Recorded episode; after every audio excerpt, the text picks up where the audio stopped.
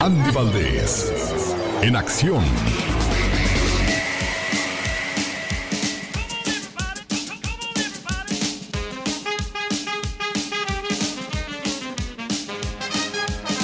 ¿Se acuerda usted de Ana Marty? Bueno, pues Ana Marty celebra el día de hoy su cumpleaños, ¿qué? ¿Número 80? ¿Cuántos, cuántos cumple Ana Marty, señor Andy Valdés? Alex, bienvenidos al baúl de los recuerdos. Ya está cumpliendo 73 años de edad Ana Martín, que nace en la Ciudad de México, hija de Jesús Martínez Palillo, considerado uno de los mejores comediantes de nuestro México, y de la nicaragüense Hilda Solórzano, famosa actriz de cine y televisión. Ha trabajado en telenovelas como La llama de tu amor, Rubí, El pecado de Uyuki y Por siempre mi amor, entre otras. Aunque muy guapa ella, Alex, y aunque muchos pues la relacionaron mucho tiempo con Héctor Bonilla, eh, con Juan Ferrara, con galanes de esa época, pues nunca, nunca mantuvo una relación amorosa así muy continuamente con ninguno de ellos.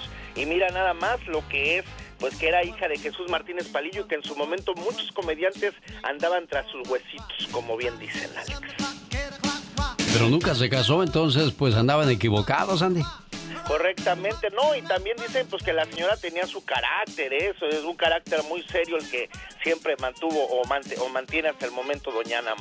En 1984 nace Mark Zuckerberg. El día de hoy, bueno, pues Mark es reconocido por la, la red que creó llamada Facebook y que lo ha hecho multimillonario, señor Andy Valdés.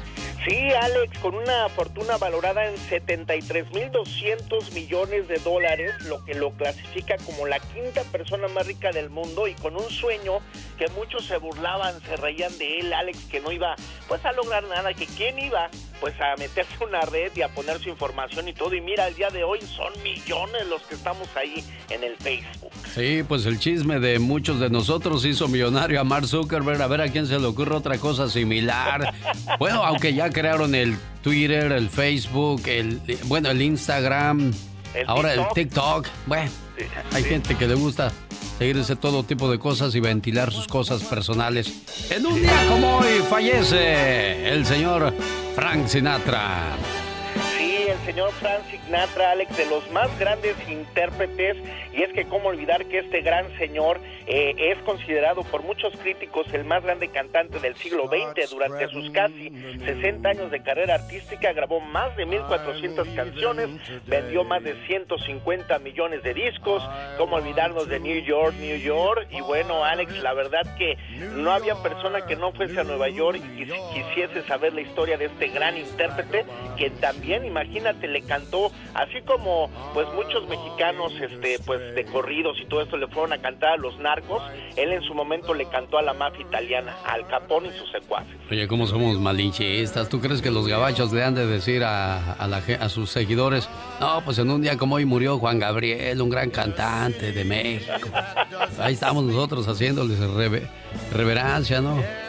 Reverencia. nunca mueren, Eso sí, eso sí.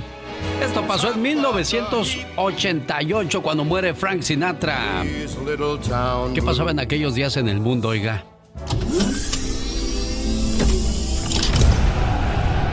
Francia se coronaba campeón del Mundial Francia 98. Y Zidane gol. Ha marcado Zidane el 1-0 para Francia. Este año se filtran detalles íntimos sobre el escándalo sexual entre Bill Clinton y Mónica Lewinsky. I did not have sexual relations with that woman. El Papa Juan Pablo II visita Cuba. Cuba latina, porque Cuba es también de la tradición latina. Latina, América Latina, Cuba Latina, lengua latina. En este año en Los Ángeles comienza el show radial matutino de Renán Almendares Cuello, el cucuy de la mañana. ¡Súbale al radio! Mi queridísima y gran familia de toda la Unión Americana, bienvenidos al único programa radial con sabor a Carnaval. Britney Spears arrasaba con su éxito Baby One More Time. Antonio Banderas estrenaba su película The Mask of Zorro.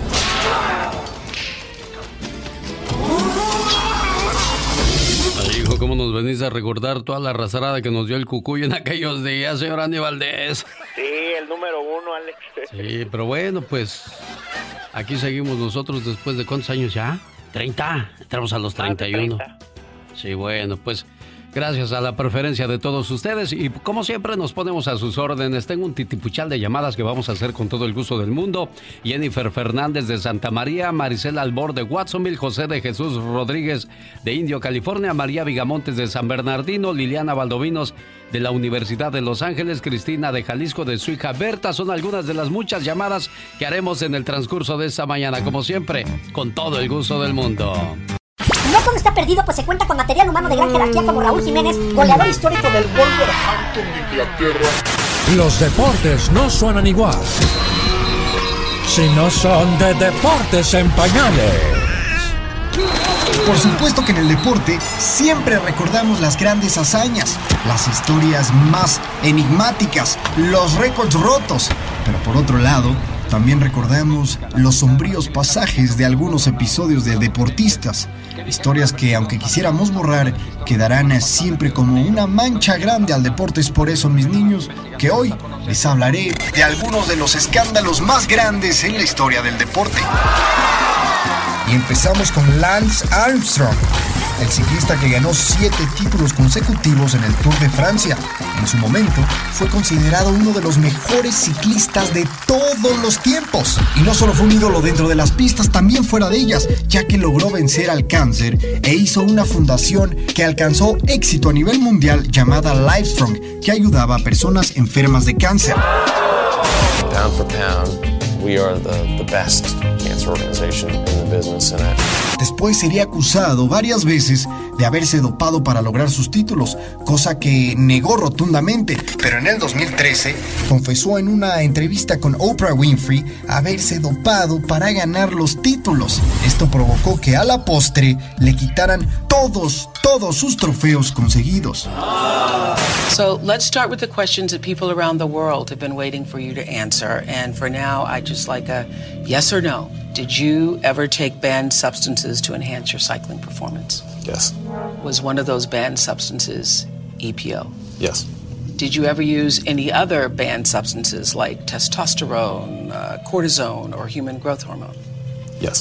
Otro de los escándalos más recordados es el de los Black Sox, donde ocho jugadores de los Chicago White Sox fueron acusados de perder intencionalmente los partidos en la Serie Mundial de 1919 contra los Reds de Cincinnati. Esto a cambio de dinero que obtendrían por apuestas ilegales. Mentirosos, esta es una historia olímpica. La policía de Brasil está diciendo que los cuatro nadadores estadounidenses que dijeron haber sido asaltados a punta de pistola la semana pasada en Río de Janeiro, no dijeron la verdad. Y por último y más reciente, el caso del nadador Ryan Lochte, el 12 veces medallista olímpico en las Olimpiadas de Río 2016, junto con sus tres compañeros de equipo, habían señalado que sufrieron un asalto a mano armada afuera de la Villa Olímpica. Luego de una investigación exhaustiva de la policía brasileña, se reveló que los cuatro nadadores no fueron asaltados, incluso vandalizaron una estación de servicio y se pelearon. El nadador estadounidense Ryan Lochte fue suspendido 10 veces por mentiroso.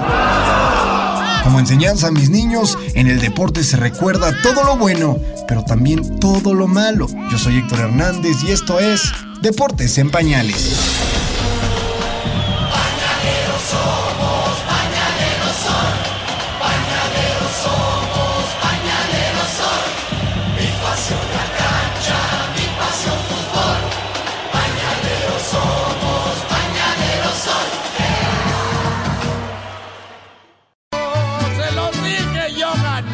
El señor Antonio Aguilar, el charro zacatecano. Bueno, pues hoy día su hijo Pepe Aguilar se agarró al dime y te diré con un cuate de, la onda alterada. Andy Valdés, ¿se ha dado cuenta de ese chisme o no? Eh, pues no estoy muy enterado, Alex. ¿Qué ah. pasó? Platícame. Bueno, aquí va a explicar un poco Pepe Aguilar. Ok, un pequeño disclaimer. Ya llegué al meollo del asunto. No entendía ni mal, ¿ok? Pero ya llegué, ya llegué al meollo del asunto. Resulta que en una entrevista con el escorpión dorado, por cierto, saludos, escorpión, di mi opinión sobre lo que estaba sucediendo en este momento. O sea, no pasó nada en el live de ayer, ayer no dije nada, nomás que pues ya ven la borregada. Pero no estoy dando explicaciones, nada más les platico para que sepan ustedes, porque voy a reafirmar lo que dije con el escorpión dorado. Y hay una parte que digo que la verdad, la música en estos tiempos, o sea, abunda música que está, pues pinche, realmente, así es. Y hablaba también de que, este, de que en la época que a mí me tocó ser chavo, de tener 20 años, hace 30 años, pues había un friego de artistas en todos los géneros, perrísimos. Y ahorita, la verdad, pues no, la neta no, me vale gorro. Y bueno, y empezó con groserías y el otro le contestó también, hasta el Cano, creo se llama el otro cuate. Creo que tiene gran razón Pepe Aguilar, ¿no? Hace 30 años había una cantidad enorme de artistas y hoy día carecemos de eso. Y sí, hay artistas que llegan, llenan lugares enormemente. Hablamos de un Larry Hernández, un Commander, un Gerardo Ortiz. Pero muchachos, desgraciadamente son llamarada de petate. En uno o dos años son muy exitosos y después no volvemos a saber de ustedes. Si dentro de 20 o 30 años todavía se habla de ustedes, nos tapan la boca, pero pues quizás ya no estemos aquí para comprobarlo.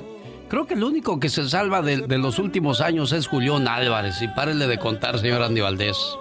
Sí, fíjate que sí, Alex. Y es que, bueno, son trayectorias artísticas las que tienen que, que formar, porque, pues, eh, todos de los que, pues, por ejemplo, Pepe Aguilar viene de una dinastía de, pues, de los de, grandes artistas. Eso fue lo que le dijo el otro muchacho. Dice, pues tú ya traes apellido, ya traes una historia, entonces, pues, prácticamente no te costó mucho trabajo y nosotros sí tenemos que picar piedra desde abajo hasta en eso tiene sentido Natanael, creo que se llama este muchacho. Y este, pues sí, un Pepe Aguilar nada más agarró y se subió al carrito. Pero pues también lo difícil no es llegar, sino mantenerse. Y Pepe de una manera u otra ahí la, ahí la lleva, ¿no? Sí, se ha mantenido Alex correctamente y pues hay que seguir picando piedra como tú bien dices y vaya que la fama es efímera. Si fueras hijo de un famoso, pues ahí está el hijo de Ramón Ayala, el hijo de Cornelio Reina que intentaron pero pues no pudieron, el hijo de José José, el hijo de Emanuel.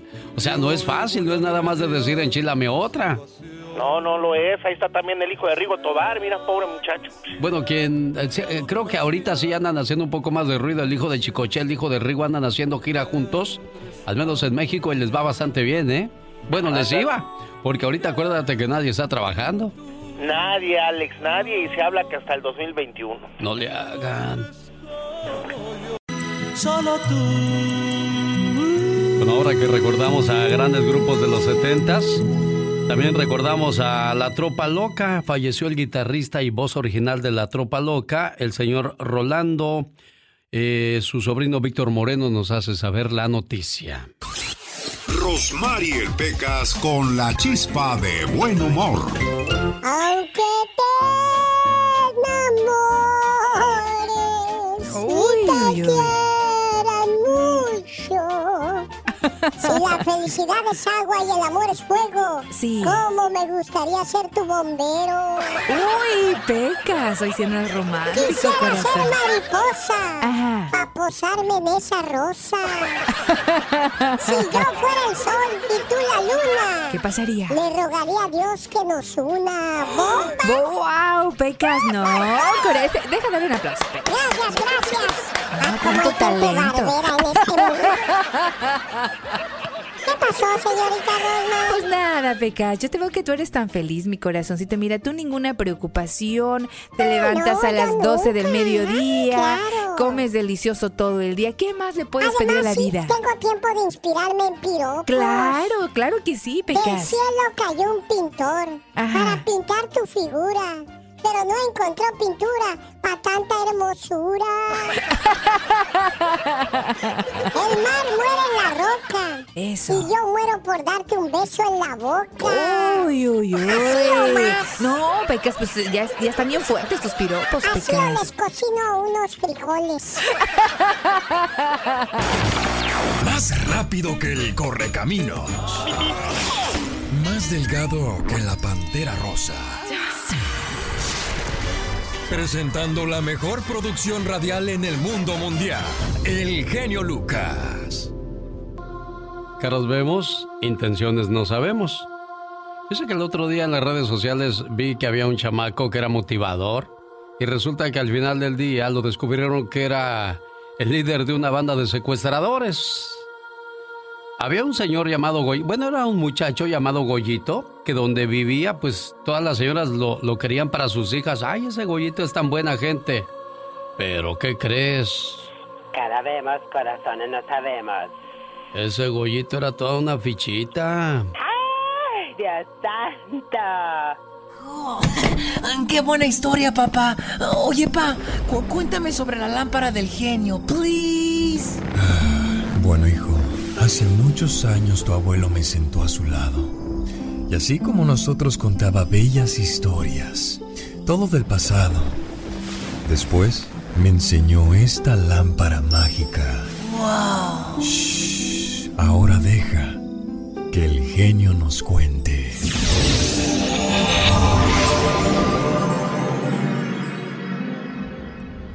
En 1999 muere un Gregorio. Hace 14 años ya su muerte. El estrangulador de Tacuba. Estuvo 34 años tras las rejas, pero luego el presidente Echeverría determinó dejarlo libre. Se había convertido en una celebridad.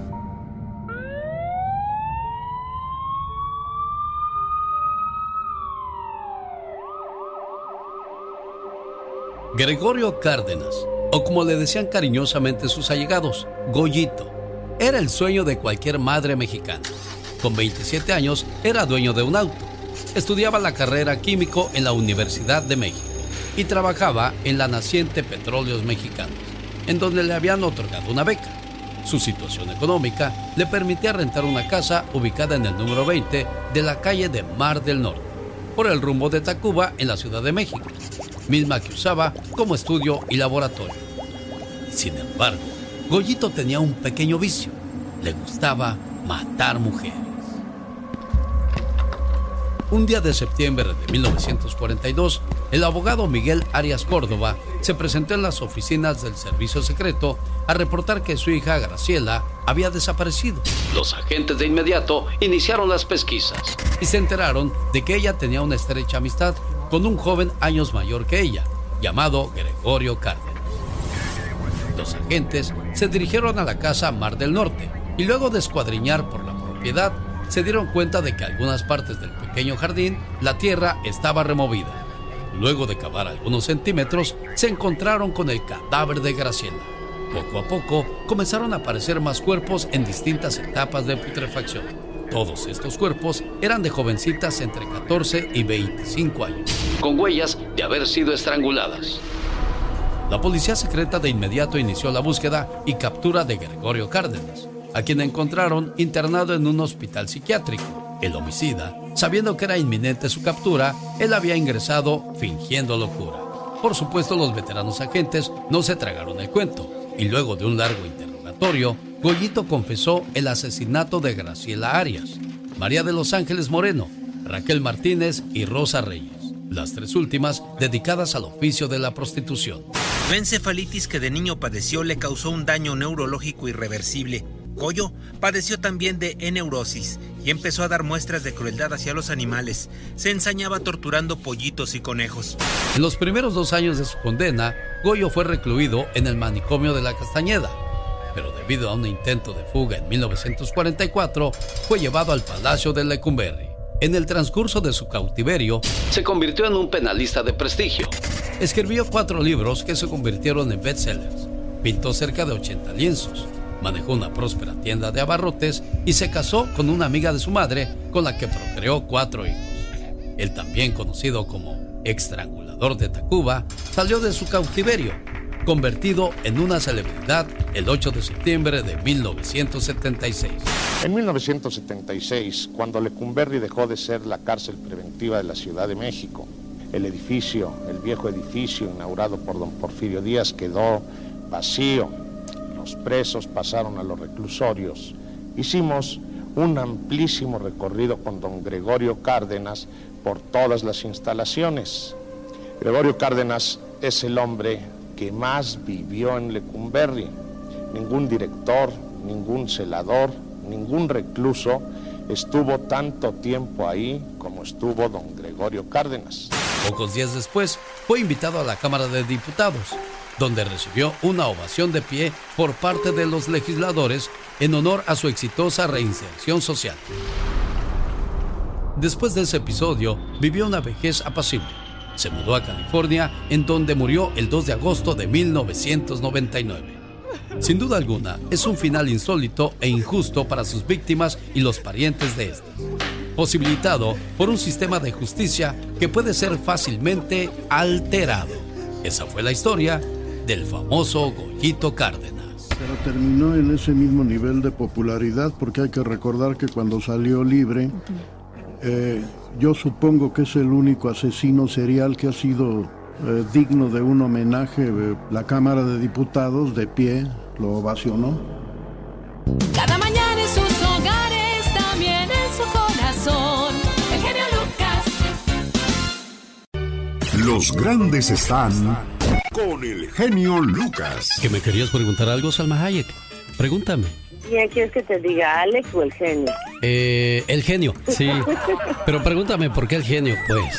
¿Por qué el genio? Porque soy bien enojón, así es que cuidado cómo me respondes, ¿eh? no seas sacatón y cobarde. Sé que ahorita están temblando las piernas del, miedote. El señor Diego Verdaguer. Diego, buenos días. Buen día, wow, qué bonita presentación. Realmente contentísimo de escucharte, despertarme con esta eh, presentación me da mucho gusto, es muy amable. Solo aquí los escuchas en el show más familiar. Nuestro invitado de hoy le tocó abrir el concierto de Sin Bandera, Jesse y Joy, Rake y además del grupo Camila.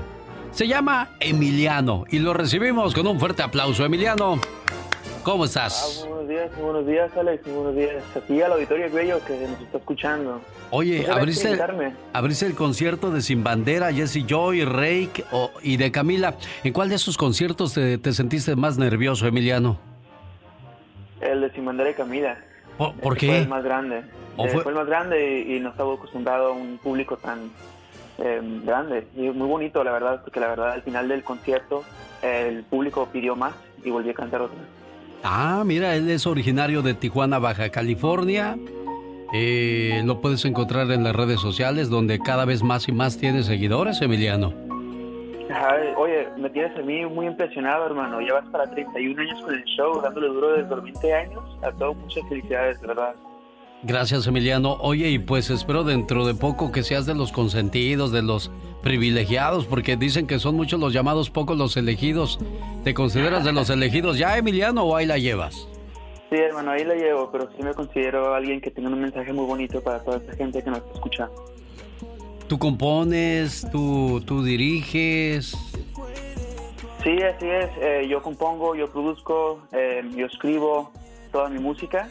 Eh, claro que con ayuda de gente y, porque me gusta mucho colaborar y tener a gente al, a mi alrededor para la vibra y el flow y todo eso, ¿no? Pero sí, toda mi música es hecha por mí, 100%. ¿Por qué nada más Emiliano? ¿Por qué no Emiliano Zapata o Emiliano y su sombrero o Emiliano y su perro? ¿Por qué no algo así, Emiliano? Pues hay que darle nombre al Emiliano. Sí, ¿verdad? Eh, eh, sí, sí, claro. Y aquí estoy como Emiliano para toda la gente también que se llama Emiliano darle buen nombre a este nombre. veo que veo que ya tienes varios videos en las redes, eh, entonces eh, para la gente que apenas comienza a escuchar el, el nombre de Emiliano o sus canciones, ya tienes rato batallándole, Emiliano. Sí, sí, ya, ya voy para cinco años, eh, siempre aprendiendo, siempre mejorando, claro. Este, oye, de verdad, y muchas gracias por invitarme y darme la oportunidad de saludar a toda esta gente que te ha escuchado a través de los años, de verdad. Sí, bueno, pues brindando como siempre la oportunidad a la gente nueva de que muestren su talento y pues al final del día no soy yo el que decide si te quedas o te vas, es tu trabajo y la aceptación de la gente. Así es, así es, con mucho trabajo, mucho esfuerzo, mucha dedicación. En las redes sociales, ¿cómo te encuentran, Emiliano? Me pueden encontrar como Emiliano Oficial o Emiliano en YouTube y cualquier otra plataforma social en la que quieran escuchar mi música. ¿Tu más reciente éxito se llama? Te quiero ver. ¿Y esa a quién se la dedicas? ¿Tú la compusiste esa, Emiliano? Sí, así es, también la produje. Em, es una historia muy chistosa. Bueno, eh, no tan chistosa, ¿verdad? Por la letra y todo el rollo, ¿no? Pero es de una relación que yo tuve en un pasado, em, que gracias a ella aprendí mucho de quién soy yo y, em, después de cortar con ella encontré mi ser dentro de una depresión muy fuerte que me dio y creo que he evolucionado a un artista, a una persona muy, con un mensaje muy bonito. ¿Podemos saber quién es ella, Emiliano? Voy a dejar su nombre anónimo para no para que no pase ningún problema con ella, algo así. Como decía José José, ya lo pasado, pasado, ¿no? Así es, así es. Bueno, pero al menos te inspiró para escribir una, una canción y, y, de esa manera sacar tu, tu tristeza, tu, tu depresión. Y mira, salió esta canción, Te Quiero Ver, ¿no? Sí, sí, salió algo muy bonito, la verdad, que, que este fue el principio de una trayectoria muy bella de música que voy a tener. Señoras y señores, estamos escuchando la proposición musical de Emiliano. La canción se llama Te quiero ver. La encuentra en. ¿Dónde la pueden conseguir si alguien la quiere escuchar completita, Emiliano? Ah, la pueden conseguir en cualquier plataforma social, hasta le pueden hacer chess dance si no, si no saben el nombre y la escuchan en alguna parte eh, pública. Eh, como Te quiero ver, Emiliano, en cualquier plataforma social. Por último, un mensaje que le quieras mandar a la juventud, a la sociedad, con lo que estamos viviendo hoy día, Emiliano. Sí, claro que sí, ahorita que estamos en cuarentena, quiero decirle a toda la gente que estén muy unidas con su familia, no salgan, cuídense mucho y si van a salir, eh, disfruten, pero no estén tanto en público y de verdad disfruten mucho su familia ahorita, que es el, momento indicado para arreglar sus problemas. Y te digo una cosa, Emiliano. Dígame. Nunca dejes de soñar, amigo. No, no, no, nunca, nunca. Siempre volteando a ver el cielo, pero con los pisos bien plantados en el suelo. Extraño cada vez algo más, no puedo pensar bien. Requiero de tu guía mental, y qué sé yo, si de los dos. Deportivo de David Faitelson para el show del genio Lucas.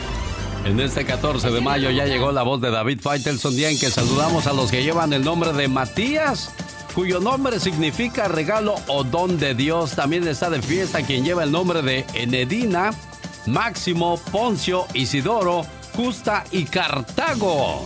¿Cómo no te llamaste tú Cartago, Katrina, para que fuera el día de hoy tu santo, chico? Oh my God. Hoy es el día del maestro jubilado. Esta celebración viene un día antes del día del maestro, que se celebra el 15 de mayo. Bueno, hoy es el día del maestro jubilado, aquellos maestros que tuvieron la la sapiencia, la paciencia y el amor de educar a los niños. Hay muchos que, que abusaron de los niños, hay muchos que golpearon niños y hoy la conciencia les ha de estar remordiendo, ¿no, señor Andy Valdés?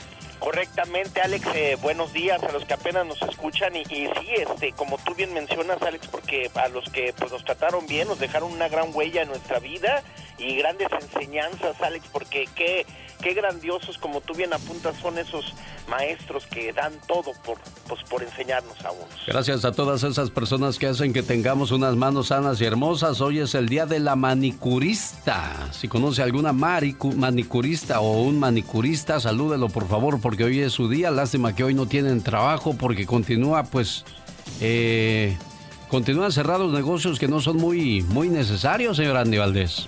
Sí, Alex, correctamente, muy esenciales y bueno, pues ahora en el condado de, Los Ángeles, como tú bien apuntabas también, pues parece ser que la orden se va a extender dos meses más. Día Mundial del Baile del Pollo. Fred Astaire es una de las leyendas del baile y si usted lo viera, ah, cómo baila ese señor, más o menos ahí le da el kilo a, a Michael Jackson, George Balanchine los hermanos Nichilas, Mikal, entre otros, ¿quiénes son ellos? Sabrá Dios, pero mira cómo baila ese don, Fred Astaire. ¿Lo conoce usted, señor Andy Valdés? bailarines, Alex Fred Astaire, y la verdad, como, como tú bien dices, eh, pues también a recordar a Resortes, que era muy bueno de nuestro México. Ahí se, ahí se dan un trompo, ¿verdad? Sí, ay, mamachita. Bueno, pues ahí está Fred, lo vamos a dejar moviendo las carnes.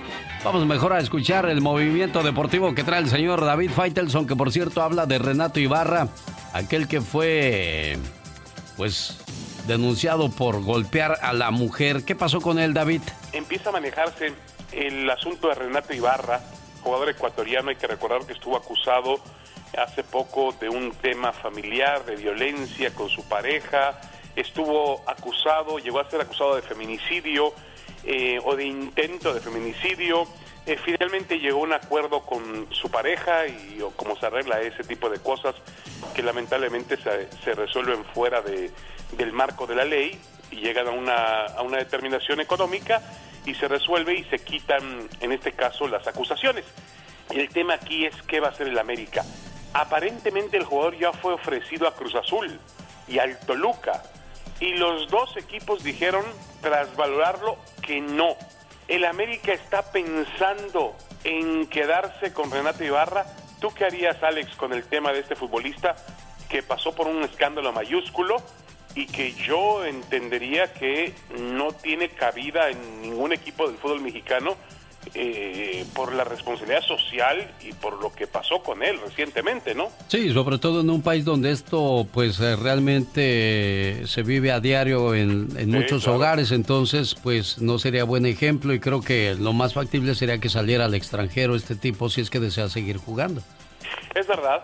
Y, yo creo que lo que tiene que hacer la Liga MX y la Federación Mexicana de Fútbol es lo que hace la NFL. Tienen que decirles, o lo que hacen otras ligas en el mundo, tienen que decirle a ver, Renato Ibarra, eh, perfecto, tú tienes derecho, todo el mundo tiene derecho a una segunda oportunidad en la vida, eso está claro. no puedes condenar y decir ya no va, no va a ser más futbolista o no lo voy a contratar porque cometió un error. No, él tiene derecho a resarcirse.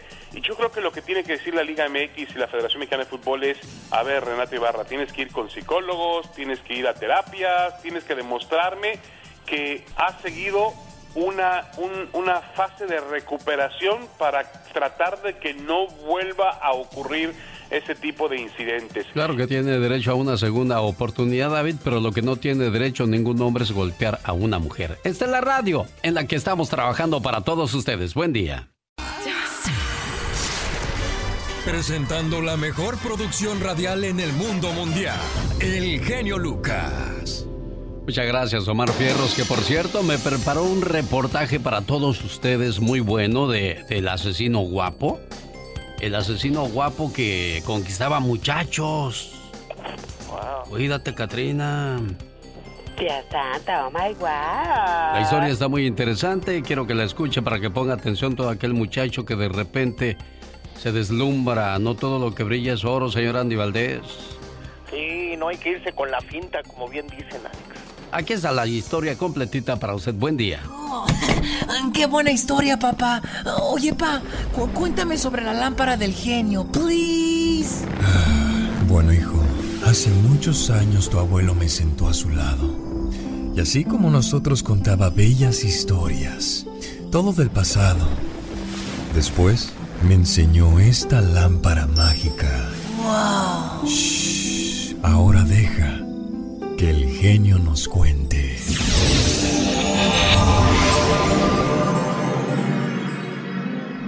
Me desplazaba yo a lugares frecuentados por homosexuales. En este lugar ellos mismos me hablaban a mí, me abordaban, platicábamos un rato y ya fuera en ese mismo momento o posteriormente los invitaba a mi departamento, accedían, iban por voluntad propia y en este lugar los sometía. Esta es la historia de El guapo asesino.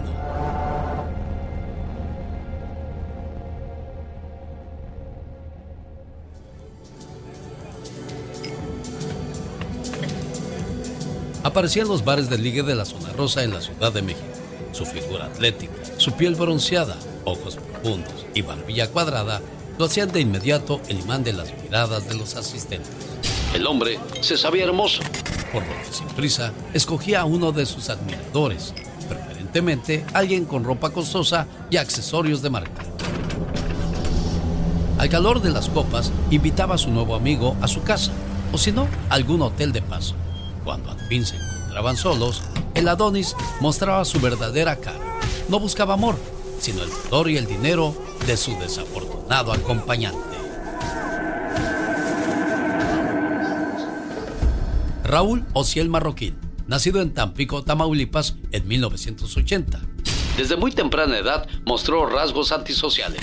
Ingresó al ejército mexicano como estudiante de medicina, pero debido a la situación económica de su familia y a pesar de haber obtenido el grado de sargento, no pudo continuar con sus estudios y fue dado de baja del ejército en el 2004.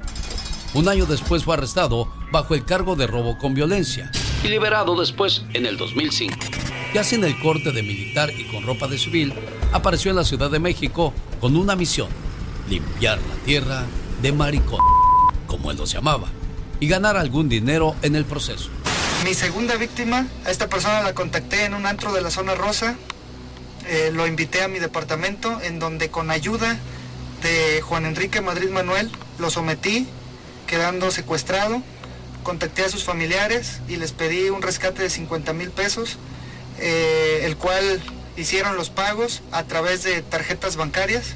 Cobramos y tardó aproximadamente una semana con nosotros en el departamento esta persona. Posteriormente decidimos eh, ejecutarlo y lo asfixiamos, lo ahorcamos con una cuerda. Su modus operandi consistía en seducir a algún hombre de los que conocía en los bares. Lo llevaba a un lugar privado y luego era cuestionado acerca de su situación económica. Si la presa lo o si el marroquín lo sometía con violencia para luego pedir rescate por su liberación. Al también llamado sádico le gustaba asfixiar a sus víctimas hasta llevarlas al borde de la muerte y después repetir el proceso. Luego de varios días, cuando si el marroquín se aburría de los lloriqueos y ruegos de sus torturados, los estrangulaba con una soga. Después desmembraba el cuerpo, lo colocaba en una maleta vieja y lo abandonaba en algún punto de la ciudad. A una de sus víctimas le arrancó la piel de la frente para dibujar un pentagrama y así confundir a las autoridades. De las cuatro víctimas mortales hubo uno al que marqué con heridas, cortan, con, heridas cortantes en la frente, con una figura de una estrella a modo de pentagrama, que es una figura que se utiliza en ritos satánicos con la intención de confundir a los investigadores. Raúl Ociel Marroquín estuvo involucrado en por lo menos seis secuestros, de los cuales cuatro concluyeron en homicidio.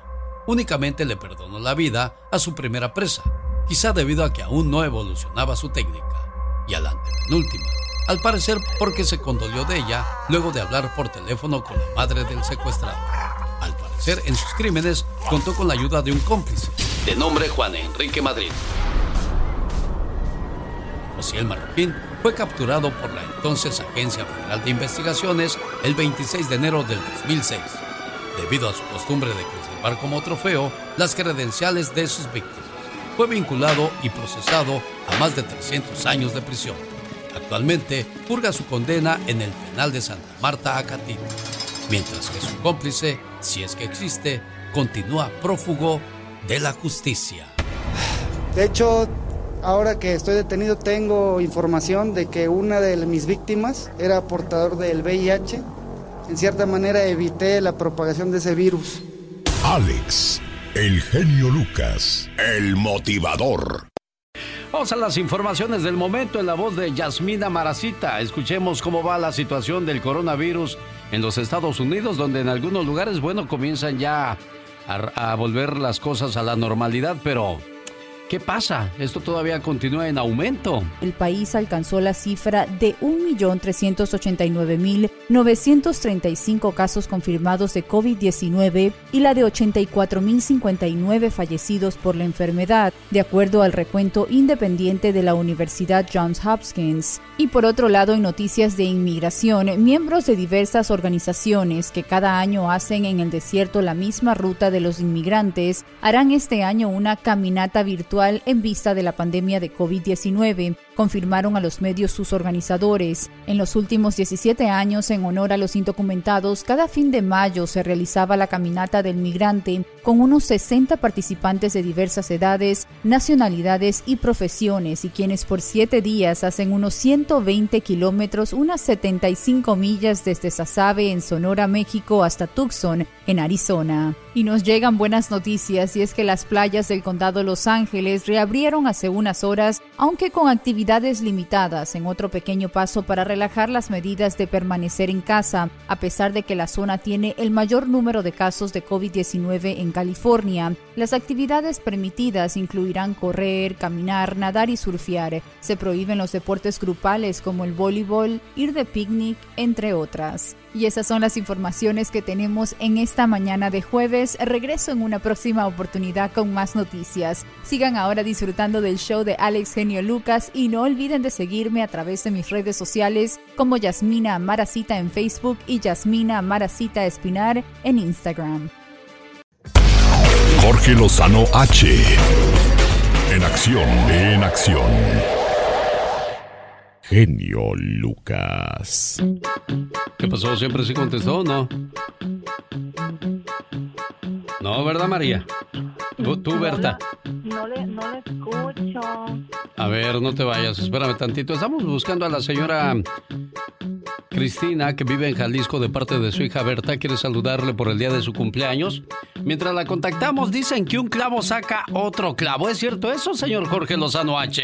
Muchísimas gracias, genio. Oiga, después de una relación que no funcionó, nada como una buena desintoxicada y un periodo de paz y autodescubrimiento. Así piensan algunos, pero para otros no hay nada más efectivo para superar a un ex que un clavo sacando otro clavo. Gente que necesita de una relación para escaparse de una relación pasada amores, romances, relaciones de rebote. ¿Usted cree que funcione esto para superar? Se dice que encontrar un sustituto para el amor perdido, alguien que ocupe ese cajón de estacionamiento emocional que quedó vacío, es una buena manera de resetear el cassette y volver a empezar. Generalmente son sus amigas las que después de un rompimiento ya la tienen en oferta todos lados. Te voy a presentar un amigo, comadre, bien sabroso. Una que otra tía va a intentar acomodarlo, mi sobrino tan guapo y está recién soltero. Pero si usted conoce a alguien que está saliendo de una relación y no le suena mala la idea de sacar el clavo con otro clavo, el día de hoy le voy a compartir tres verdades sobre las relaciones de rebote. Número uno, suelen ser un arma de dos filos. Una relación de estas es buena para evitar el desánimo y mantener la confianza en uno mismo. Uno se siente querido, atractivo y eso disminuye la dependencia a los exes. Sin embargo, si la relación de rebote no funciona, el apego sentimental al ex, la nostalgia y el arrepentimiento regresarán con mayor fuerza. Si está pensando en intentarlo, proceda con cuidado. Número 2. No utilice a una persona para darle celos a otra. Muchos y muchas terminan una relación y corren a buscar algo que restregarle en la cara al ex. Un modelito más joven, más fit, más sensualón. Aprovechar los sentimientos nobles de alguien para intentar lastimar a alguien más resulta siempre contraproducente y puede generar una guerra de celos que lejos de ayudarle a superar, lo dejará más afectado. Número 3. Retrasa el proceso de recuperación. Una relación que termina y no tiene un luto no trae crecimiento. Ir como abeja de panal en panal buscando miel no permite que el corazón sane de una ruptura. No tenga prisa por reemplazar a quien no tuvo cabida en su vida. No se presione, no se complique trayendo más piezas a un tablero que de por sí es complicado. Una relación de rebote no es más que un placebo, un dulcito, una manera de distraer al cuerpo y al corazón en lo que encuentra cómo manejar la existencia de quien antes solía ser todo y ahora no significa nada. Si bien es cierto que funcionan para sacarnos de un bache emocional, no hay mejor cura que el tiempo y el aprendizaje. Aprender es siempre un regalo, incluso cuando el dolor es el maestro. Yo soy Jorge Lozano H y te recuerdo mi cuenta de Twitter que es arroba Jorge Lozano H y en Facebook me encuentran como Jorge Lozano H Conferencias. Como siempre un fuerte abrazo y éxito para todos. El Lucas. Acá entre nos Quiero que sepas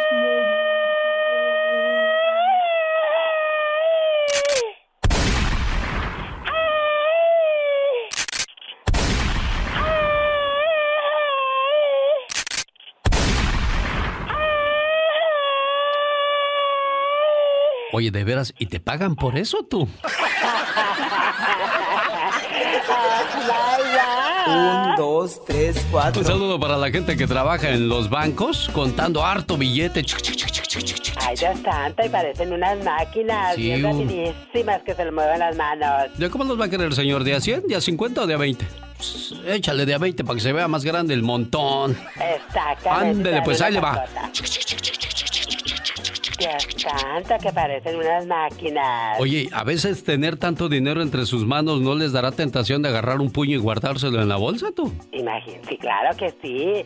Ay, no, la tentación es canija, como dicen por ahí. María Guadalupe Chavero Jiménez, de 30 años, era buscada por las autoridades mexicanas como presunta sospechosa del robo del 2016 en una sucursal del Banco Santander. Oh my wow. Tras una investigación interna señaló como responsable a la mujer, la cual tenía acceso a la caja fuerte. Exacto. Las autoridades de Estados Unidos, al saber que la andaban buscando, pues la agarraron y la deportaron a México para que haga frente a las autoridades de los delitos que se le acusan. Y yo he conocido gente que, en Estados Unidos trabaja en, envíos de dinero y se pelan con todo el dinero para México, para El Salvador o para de donde vengan. Definitivamente no les importa nada, les vale sorbete y se van. y hasta, y hasta allá van y los agarran, eso es muy, muy penoso, ¿no? Definitivamente, algo Oye, ya llegó, ya llegó la Lupe del Norte, mira, y al rato, ya llegó la, la chota por la Lupe. Imagínate qué gacho ahí con tus vecinos. que... totalmente, pues imagínate nada más. Ay, mira ya, eh, resultó ser ratera, qué horror. ¡Qué intenso! Muy intenso. Más rápido que el correcaminos. Más delgado que la pantera rosa. Presentando la mejor producción radial en el mundo mundial. El genio Lucas. Pues así muy rápido, muy rápido que digamos no. Así que usted diga que delgado como la pantera rosa, no, ya, ya está empezando a caer la gordura, tú. Ah, bueno, pero no estoy gordo, lo que pasa es que estoy llenándome de rencor. Sí, llenándome de rencor porque pues ya uno ya no puede comer muchas cosas, ya llega uno a cierta edad donde ya los dulces no, ya no caben en tu pancita, en tu sistema. No, tampoco las galletitas, el panecito y toda la cosa. Ya ves el queso y la crema, ya todo te hace daño. ¿Qué es eso? ya te subastaste de leche. Cuando estás chiquillo no tienes para comer eso y ya que estás viejo ya no lo puedes comer. ¿De qué se trata esto, Diosito? Es un castigo. Vamos a ponernos. Bueno, vamos a escuchar la sección preparada por Omar Fierros con la voz de Héctor Hernández desde la Ciudad de México. Deportes en pañales. Hoy habla acerca de los deportistas que han, que han hecho cosas vergonzosas. Circo, maroma y teatro de los famosos. Con la máxima figura de la radio, la diva de México. El show. Oiga, ¿usted conoce la canción Mi forma de sentir? ¿Qué grupo la grabó por primera vez? ¿Quién la compuso y en qué año? Eso lo sabremos después de La Diva de México. Genio, buenos días. Buenos días, guapísima y de mucho dinero. Hace tiempo, Luis Fonsi estuvo en el ojo del huracán cuando la señora Adamari López dijo: Luis Fonsi, cuando era mi marido, me dijo: No te deseo como mujer. Y creo que ese fue para mí uno de los momentos más duros de todo el proceso. Cuando la persona que tú amas con locura te dice que no te desea, se te cae el mundo. Diez años después, él habló. Dice que fue muy difícil, muy difícil. El divorcio fue muy difícil como lo señalaba la prensa. Yo sé que soy una buena persona. Ah, pero no soy un hombre perfecto, dice Luis Fonsi. He cometido errores. Pero sabes que sí, eso que dijeron de mí no era verdad. No es verdad. Y no voy a, a ser de esas personas que voy a salir a armar un teatrito y una conferencia de prensa. Bien hecho, ¿eh? Porque ahorita todos algo dicen y ya hacen conferencia de prensa. Por Dios, si tienen 50 mil o 200 mil seguidores y ya se sienten influencer. Por favor. Oye, les cuento en bastante.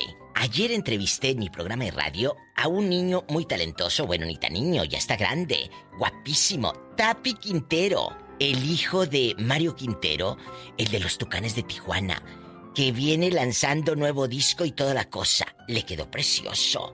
Aquí un poquito de esa entrevista. Tienes un diploma de economía. Estudiaste, eres letrado, pero la espinita de la música, pues está ahí. Está ahí. Y no solamente tiene su diploma de economía, él toca el bajo quinto, la batería, el bajo eléctrico, la guitarra, el acordeón y una que otra que se deje. ¡Diva! ¡Sas, culebra! eh, todo esto se mezcla de sentimientos personales. Eh, Tati, ¿qué pasó? Cuéntame, que soy muy curiosa. no, pues ¿qué le platico? Ahí, pues son cosas que uno va viviendo, ¿verdad? De, de joven, esta canción se escribió ya hace unos... Ay, de joven, eh, sí, está hablando el viejito, si estás bien chiquito. Ay, bueno, tú. Bueno, Mira, pues, mira. Eh, años atrás, pues, años atrás me refiero a Oye, está, está, como decimos en mi tierra, está bien huerco, como decimos en mi tierra, está bien huerco. ¿Cuántos años? Un huerquillo. ¿Cuántos años tienes que todavía hueles a tal comenen? eh, tengo 29 años recién cumplidos. Uy, a esa edad, cállate, te mandan silla de ruedas. a esa edad te mandan silla de ruedas. Tapi Quintero tiene una influencia enorme, que es la de su papá. Un ícono, Mario, guapísimo, de mucho dinero, bigote poblado Quintero. Una imagen maravillosa. Una, una carrera de 33 años, eh, lograrlo creo que es algo, algo muy bonito, muy padre porque cuentas mucha historia a través de... Totalmente. Y eso, eso me encantaría lograr para mí en mi carrera, creo que hasta donde Dios me lo permita, eh, eh, seguirle echando todas las ganas todos los años, así como lo he visto acá con mi padre y con sus compañeros, porque no paran, nunca han parado ningún año de esos 33, así que eso es algo, un, gran ejemplo a seguir y, eso me gustaría para mí también. En mis podcasts, Genio Lucas, querido público, ahí está la entrevista completa. Aquí les pusimos nada más un fragmento, un poquito de la entrevista. Busca La Diva de México Podcasts, ahí en Spotify. En, Tecnológica, Ahí estoy gratis. Incluso ahí nos contó qué estará haciendo la chona ahorita con el confinamiento, toda encerrada, porque la chona diario va a los bailes y se compra una botella. Pero ahorita que no hay bailes, ¿qué estará haciendo la chona? Buena pregunta, Diva. Me lo contó también en la entrevista, genio. Hasta el ratito. Adiós. Búsquenla ahí en Spotify, en iTunes, en TuneIn, todas estas aplicaciones modernas. Hasta el rato. Ajá, así es, la diva de México en la cuestión de los espectáculos y más adelante viene en el Ya Basta. El genio Lucas presenta el humor negro y sarcástico de la diva de México. Bueno, pues hoy la veo muy seria, diva, ¿qué pasó? Ay, mi genio Lucas. ¿Qué pasó, diva? Se nos fue Yosio. Ah, se murió Yosio. Estoy muy triste, de verdad porque se fue una de las grandes voces románticas de la América Latina. De allá de los 80. El gran Yoshio, que hizo un disco homenaje a don Álvaro Carrillo, que, que lo estamos escuchando aquí de fondo. Sí. Precioso, precioso el material. A ver, échale, Diva. Muchos de ustedes han de conocer esta bella melodía. Seguiré mi viaje. Él ya se fue va a seguir su viaje. Ya todo lo llenas tú, ya no soy nada en ti y te voy a dejar. Al fin eres feliz, ni lo vas a notar. Se fue uno de los grandes del siglo XX. Dios lo tenga en un coro de ángeles. 12 días estuvo intubado, 12 días estuvo muy mal, murió de coronavirus. Lo dijo su esposa. Que Dios le dé mucha fuerza. Ay, me encantaba. Yo seguía su página Genio en Facebook y me encantaba verlo los fines de semana en algún bar o desde algún evento privado haciendo transmisiones en vivo. Tenía como dos o tres años que lo seguía en Facebook su página porque soy fan de él. Sí, sí, sí. Y me duele que se haya ido una de las voces más bonitas de la América Latina. Yoshio. Descanse en paz, diva. Me haces menos. ¿Y sabía usted que falleció por el COVID-19? Échale, diva. Te gusta lo que traje. Adiós, que de algún modo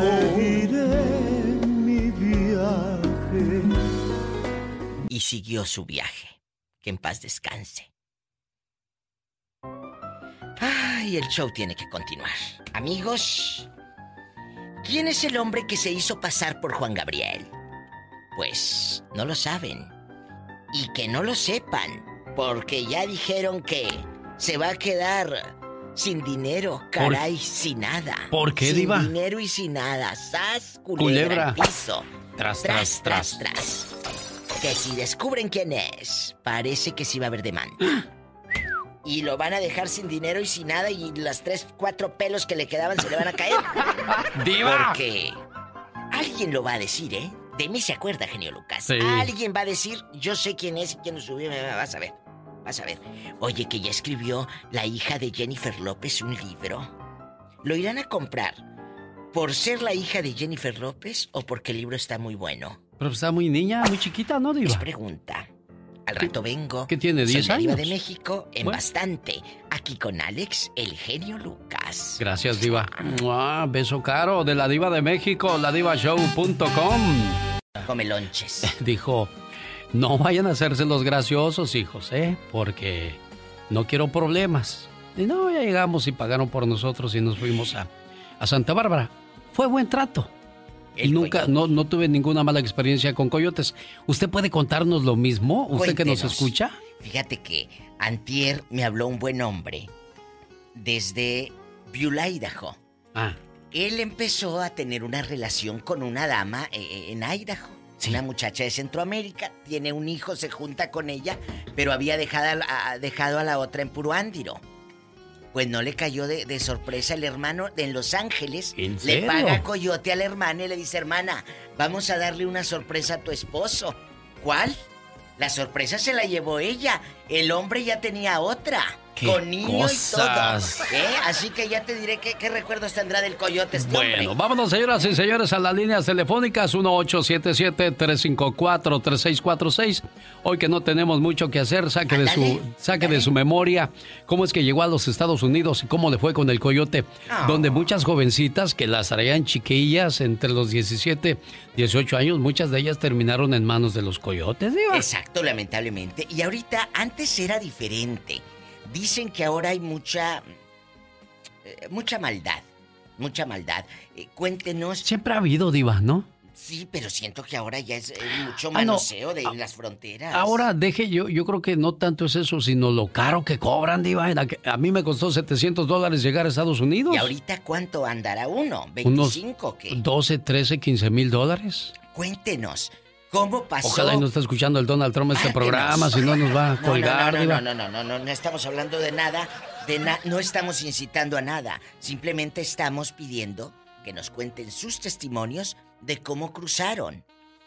Cómo los cruzaron. No es nada malo esto. No, no, yo sé que no. No es nada de- malo, así que desahóguense, muchachos. Den sus testimonios, que aparte nos da un rating impresionante. Vamos a las líneas telefónicas Hola, entonces, a la voz de ya. ¡Tenemos llamada, Pola! Sí, por la 53. Ay, tú. Para despistar al enemigo en inglés, la 53. Está Lázaro de Arizona. Lázaro, le escucha la diva de México. Y el genio Lucas, Lázaro, cuéntanos. Diva, diva, ¿cómo, ¿cómo está la diva, la más Ay, hermosa de muy este bien, planeta? muy hermosa. Eh, Lázaro, guapísimo. ¿En qué año cruzaste? Cuéntanos. No, mira, diva, yo crucé hace, yo crucé cuando, uh, cuando hace ya, cuando los coyotes me cobraban 300 dólares por cruzar, Wow, ¿por dónde cruzaste? ¿Por qué frontera? por, por, por ahí, ahí por la hermosa y bella ciudad de Tijuana. En Tijuana. Eh, Y luego en, en- en ese entonces estaba súper, pero súper fácil. A- a- había niños que te brincaban y ya de ahí... Niños. ya, o sea, sí, porque el- a veces el coyote mandaba a un niño, ya ve, brincas a este, ya de este lado te estaba esperando alguien más y ya de ahí te ibas, te llevaban para, a- para tu destino.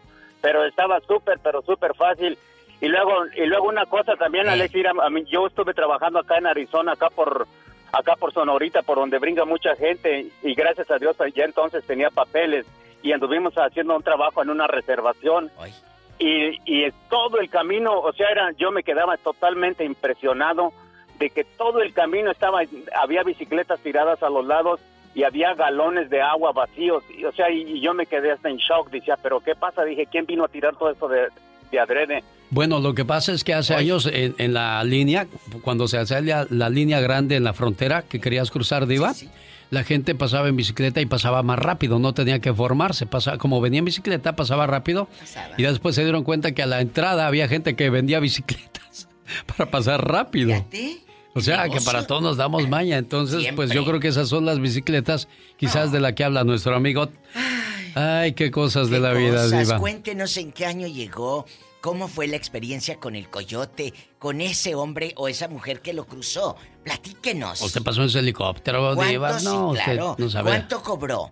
Tenemos, vamos a las líneas telefónicas. ¿Tenemos llamada, Pola? Sí, tenemos la 145. Es Gustavo que quiere platicar su, su historia, Diva. Ay, mi Gustavo querido, bienvenido al programa. Buenos días. Buenos días, ¿me escucha? Sí, muy bien, gracias. Es gente buena. Oh, ok. Ah, primero que nada, genio, ayer en el Ya Basta de ayer creo que se les salió de la mano a ustedes porque permitieron a esa señora tan vulgar y corriente a usar muchas groserías. Dijo tres veces la palabra M, otras tantas veces unas groserías más y creo que se les salió de la mano porque este es un programa familiar. Es un yo programa intentaba, en vivo, yo intentaba ¿eh? agarrarla y pero pues no podía, Diva. Es un programa en vivo, pero aparte de quejarte, ¿qué más quieres decir? Diva. No, sí, la verdad, porque me da hueva. La verdad. No, no, no, no, pero aparte de eso, ¿qué más quieres? ¿Contarnos lo del coyote o nada más regañarnos? Sí, sí, porque la verdad Bueno, yo ya no estoy para eso. Esa señora que fue muy vulgar. Bueno, de Ah, todas bueno. maneras, cuando a mí me tocó pasar Ah, va, para ándale, este, así. a este país fue en el 82. qué Yo flojera, la apenas tenía 16 años y el coyote que me tocó se portó a todo dar el hombre. qué bueno. Y yo pienso que por yo me miraba muy jovencito, creo que sintió hasta compasión por mí y no me cobró nada. ¿Hoy? Esa es mi Nah. historia. ¿En qué año fue eso, ¿en- Gustavo? ¿En el 80 o qué? En el 82. ¿Gratis de a gratis, Diva? Pues sí, por lástima, le ha de dicho, está muy flaquito, mira, Sí. 16 años, pobrecito, quiere venir a trabajar. ¡Qué bueno! ¡Qué bueno! Tú, yo quiero saber si un muchacho de 16 años ahorita, No. con iniciativa, Mm. tiene lo que el pobre Gustavo hizo. Porque si sales de la tierra es por sacrificio, por necesidad, porque quieres salir adelante, porque ves que en tu casa no hay nada. Este pobre muchacho flaquito, todo desnutrido, a lo mejor o sea, lo vieron así y, y tenía Sí, iniciativa. dio lástima, Diva. y Y, uno de 16 ahorita, ¿qué no, hace? también dormidos ahorita, Diva. No se levantan hasta No las 2, 3 de la tarde y, No se, se levantan. y se levantan enojados para acabarla de molar. Eh, y quieren el iPhone, no quieren el, no quieren el ZTE. Ah, no, ya no, ellos no. quieren el iPhone, ridículos. Si no quieren de los chafitas, Diva. Bueno, y luego antes de que se me reviente la bilis, ¡Tenemos llamada, Pola! Sí, por la esta, la 69. D- d- Diva, usted también. Nada, no. Lilia, ¿a poco Lilia pasó con Coyote? Cuéntenos su historia, Lilia. Ay, querida Lilia. Sí, buenos días. Yo pasé hace 12 años. Pasé por Macal, por McAllen, Texas. Por McAllen. Pues nos cobró en ese tiempo, nos cobraron como 10 mil dólares porque era mi hija y yo. ¿A cinco cada una? Les dio caras de rico. Sí, y yo estaba embarazada, a mí me tocó caminar. Yo tenía seis meses de embarazo y el coyote conmigo fue muy buena persona. Ah. Si me decía, si estás cansada, si me cansaba, se quedaba esperando hasta que, hasta que descansara yo. Oye, mi amor, escúchame, por favor. ¿De dónde venías? ¿De qué tierra lejana? De Querétaro. Querétaro. Y luego, ¿quién te pagó? ¿Quién te pagó ese coyote? ¿Quién te dijo, Ah. vente para acá, para el norte? Cuéntanos. Mi ex marido, ahora. ¿A poco? Y luego, cuando llegaste, ¿qué te dijo? ¿Vamos a McDonald's o qué? ¿Qué te También otra cosa, muchas gracias. Yo fui la que me gané una tarjeta de las de 100 dólares. Oye, escucha. Ya me llegó y muchísimas gracias, ¿eh? Gracias a usted, gracias a Martincito Sendejas y pues nuestro amigo, el de las manotas, Diva, el que le gustó. Sí. Oye, qué bonito que hablan así para agradecer. Sí, No sí. para estar regañándonos. Ya Tenemos- no estamos en esa edad. Tenemos llamada. ¡Hola! El blanco de Sinaloa. 355. ¿El qué, genio? El blanco de El Sinaloa. blanco, entendí el viejo. Dije, si está bien joven. El No, blanco. Diva. Que le mando un beso al blanco de Sinaloa que calza grande. Ah, Diva. Sí, ya le mandé botas, calza, calza el 12. Con todo incluido, es, su, es su tema y el corrido de... Hay varios, varios temas que el muchacho está queriendo cuadrar en la radio. Ahí denle el apoyo. Él nos regaló 1.500 dólares para repartir entre el auditorio. Y pues er, no, los artistas se hicieron ojo de hormiga. Pues también la están pasando difícil los artistas, Diva. Lo dijo Emilio Estefan, que vienen días muy duros para los músicos y los artistas. Sí. Porque ya no van a permitir aglomeración en los conciertos. Los artistas de los circos ahí están pidiendo ayuda en la bonita supermarket número 3 de Las Vegas, Nevada. Que ya llevan nueve semanas sin trabajar, Diva. Yo no sé qué van a hacer, que dicen que ya no van a permitir, eh, por ejemplo, en lugares arriba de, de 50 personas, por ejemplo, en un restaurante o en un barecito así, entonces, ¿qué vas a hacer tú como dueño de antro? No, pues no la vas a, no vas a sacar ni para la renta. Me dijo Rubén Caballero, fui a visitarlo allá a su circo en Los Ángeles, California. Dijo, míreme Alex, si aquí a dos meses esto o un mes no se compone, tengo tres trailers, uno para cada uno de mis hijos y vámonos a mover mercancía de las tiendas. Imagínense de, de artista de circo andar haciendo esas cosas, bueno, ni modo. Y, y hay una cantante de cumbia, no voy a decir su nombre porque a lo mejor le da pena pero dice, mi Alex, yo ya me tuve que venir a trabajar a una marqueta. Sí. Y ando en un de, arti de artista en los escenarios, tomándome fotos ahora, pues aquí a trabajar a un mercado que no tiene nada de malo. Nada de malo. Pero es que uno se acostumbra a hacer algo. Pero bueno, Diva. Eh, de veras, chicos, por favor, consuman local. Yo sé que las franquicias y todo está muy bien, pero consume local. Los negocios pequeños. Ayuda mucho, por favor. Mañana viernes, disculpe que le interrumpa, Diva, pero no quiero que se. Mañana viernes todos los negocios van a tener 20 minutos libres aquí en el programa para que digan dónde están y qué hacen, Diva. Háganlo, esto es una cosa hermosa porque queremos apoyar a esos negocios, a esa gente, ya dejando de bromas. Apoyen. Vienen días duros para los artistas, sí, porque no van a permitir esos conciertos masivos que se hacían no van a existir. En los restaurantes no te van a permitir mucha gente. Entonces, ¿cómo vas a pagar la renta de ese local? Y mañana le voy a dedicar el programa a Osvaldo Espino que terminó diciéndome en su mensaje... Eh, ¿Qué? Dice, voy a buscar otro programa donde no vendan su alma por unos cuantos dólares. Mañana le digo por qué me dijo eso. No, no, no, de aquí no sale. ¿Por qué? Ah, mañana le digo. o sea, cree que porque anunciamos una firma, esa firma no te cumple. Es culpa de nosotros, no mi amor. Si yo anuncio menudo y el menudo te da diarrea, no es culpa mía. Por favor. Sí, de eso vamos a hablar el día de mañana. Eh, tenemos Pola, Pola, tenemos, claro que tenemos Pola. Tenemos llamada, niña. Pola 9007. Ay, qué hermosa. Se te ve, eh, anda vestida de blanco ella. Bien bonita. Ay, porque es pura, diva, por eso, porque es pura. Y aunque lo duden, ella es virgen. Como Mari de San Bernardino. Mari. Sí, buenos días. Buenos días, le escucha la diva de México, niña. El genio Lucas. Sí. Todos aquí. Aquí, mira, para hablar, para hablar que también que me fue, que el coyote quería que me quedara a vivir con él. pues de cuántos años venía usted, niña? Yo de 23 años. A ver, no, tú de aquí no sales. Diva, diva, no, está bien ya con eso que dijo, está bien ya. No, no. Gracias, Mari, que tenga buen Mari, día. querida. Sí, gracias. No. Me habló, fue mi cumpleaños, no alcancé la llamada, pero pues muchas gracias. Oye, espérate, habla la diva, apacíguate. Cuéntanos, ¿el coyote estaba guapo o estaba pero que arrancaba el cacho de feo? No, estaba de doble rodado. ¿Cómo de doble rodado? ¿Qué es eso? Botijón, bien Bien gordito. Comelonches. Oye, ¿y qué te dijo, Mari? Oye, vente para acá. Aquí te, aquí te llevo a la Goodwill. ¿O qué te dijo? No, me dijo, no te llevo con tu esposo, mejor quédate aquí conmigo y me evitas el, el, trabajo de llevarte hasta allá, hasta Santana. No, gracias, le digo, están mis hijos ahí. Ay, y luego, oye, y cuando llegaste, ¿cómo fue ese primer día que llegaste y cuánto tiempo tenías sin ver a tu esposo? Ya tenía un año. Híjole. Un poquito, como quiera, pero vívelo. Sí, ya, ya era bastante tiempo. Ah. Este, me, me pasó, fue cuando pasó todo lo de las Torres Gemelas, pero no al último mi esposo me dijo, pues si ya no pasas, allá te quedas, pero yo me quedo con tus hijos. Dije, no, tan loco, le dije. ¿Y, por dónde cruzaste, buena mujer? Me pasaron por Tecate caminando. Llegué con ampollas, pero gracias a Dios aquí estoy todavía con ¿Cuánto, ¿Cuánto tardó caminando, Mari?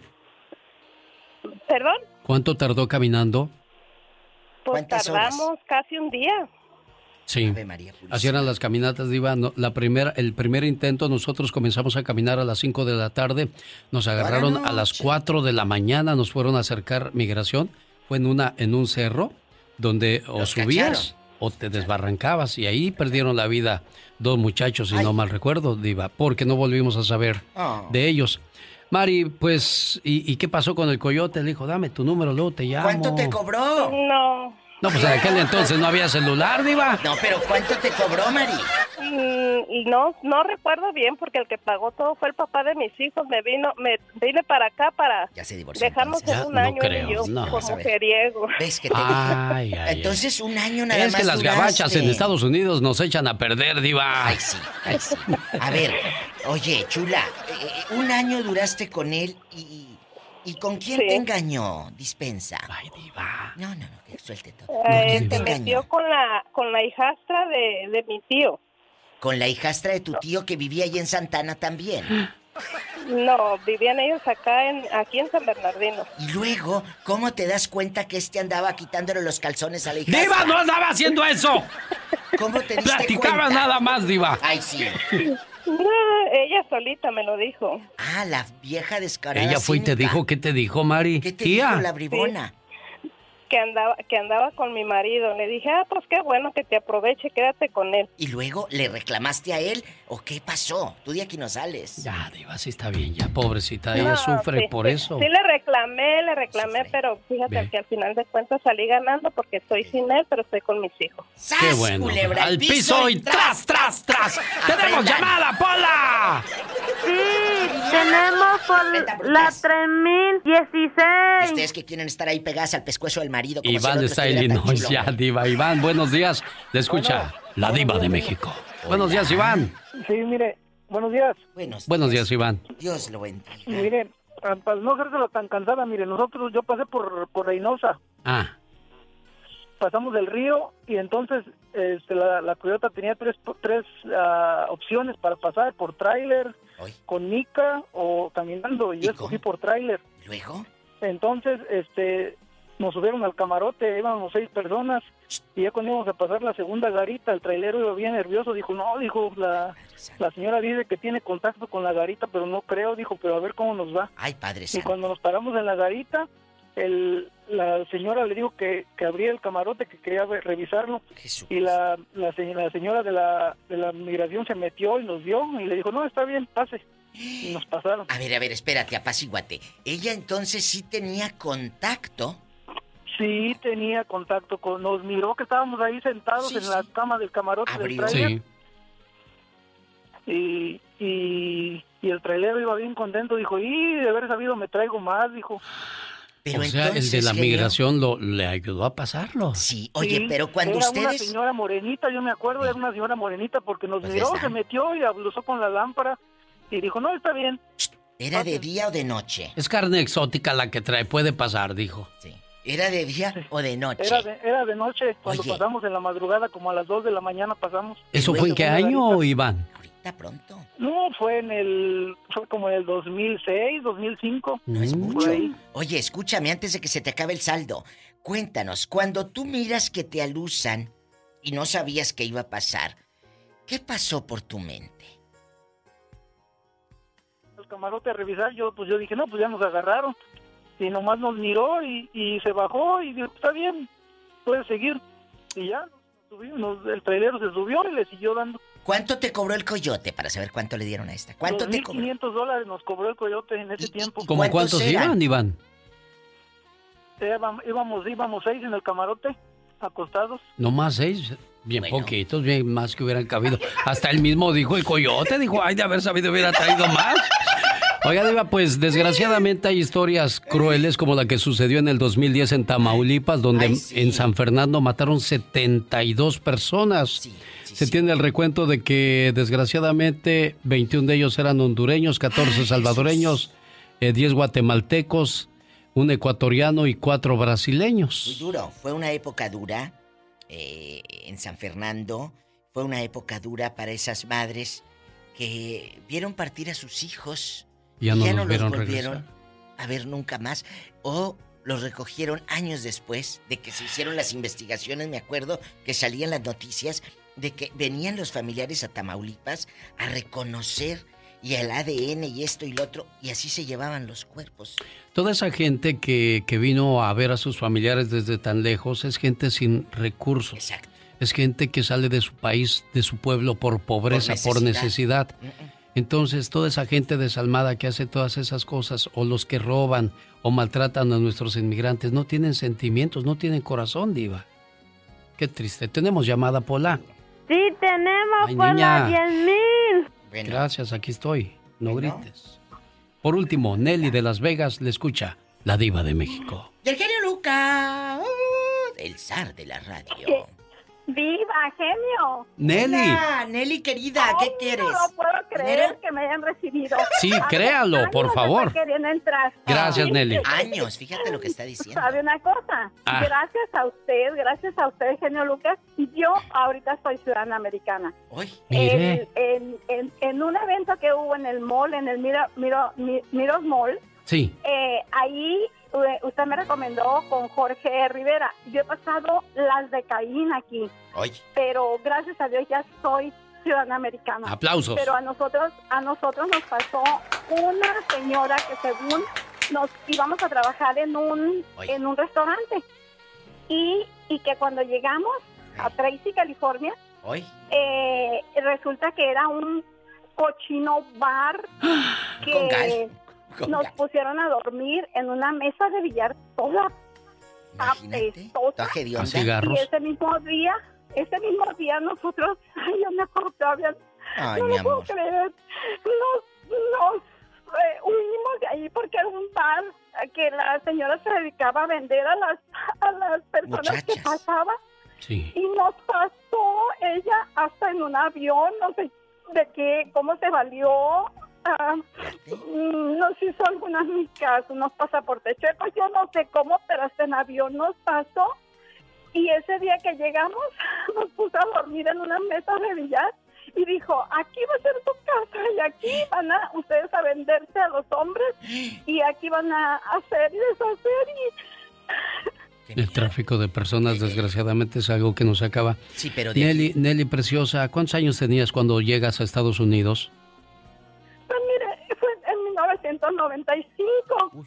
Eh, yo no estaba tan jovencita, pero mis sobrinas, dos sobrinas que venían conmigo, sí. Mm. sí yo no estaba tan, tan jovencita, pero tampoco tan vieja como hoy, porque hoy tengo 65 años y ahorita, gracias a Dios, soy ciudadana americana.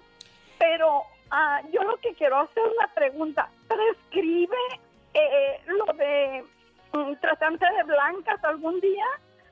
porque tenemos muchos datos de esa señora, se llama Sandra y tiene un, lugar muy feo, muy, muy así, que vende a las mujeres y, antes se llamaba La Paloma y ahorita ya le cambió de nombre esa señora. O sea, todavía sigue haciendo de sus cosas ella, sí, todavía, todavía sigue haciendo. Tenemos una información, mis sobrinas y yo, tenemos una información mm, completa pero yo no sé a quién acudir para ver qué se le puede hacer y que, que ya no siga ah, abusando de las muchachas que ella pasa. Quédese ahí, Nelly, no se vaya. Yo le voy a pasar a la persona indicada que pueda ayudarle a, a solventar su, su crisis emocional que le dejó eso.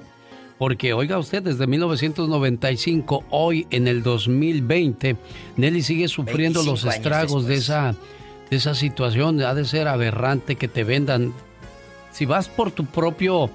Eh, si, tú decides ir por tu decisión, está bien, pero que te obliguen, no está bien, diva. Detrás de estas llamadas que hemos escuchado, tanto la de Nelly como desde la primera que, que escuchamos, hay dolor, amigos, hay miedo, pero ¿sabes qué? Estamos aquí y demos gracias a Dios porque la libramos. Y sabes qué? Hay muchos que quisieron llegar y no pudieron. Agradezcan que tú y tú si pudiste llegar. Gracias, Diva de México. Gracias. Hasta luego, buen día.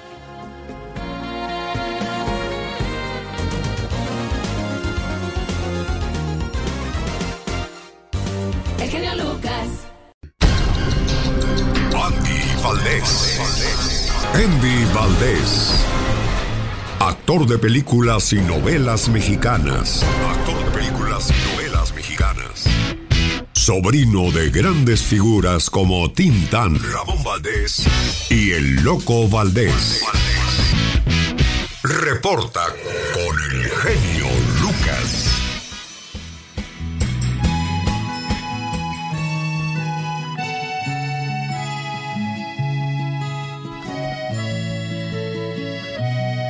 Gracias Alex, bienvenidos, esta es la historia de una canción.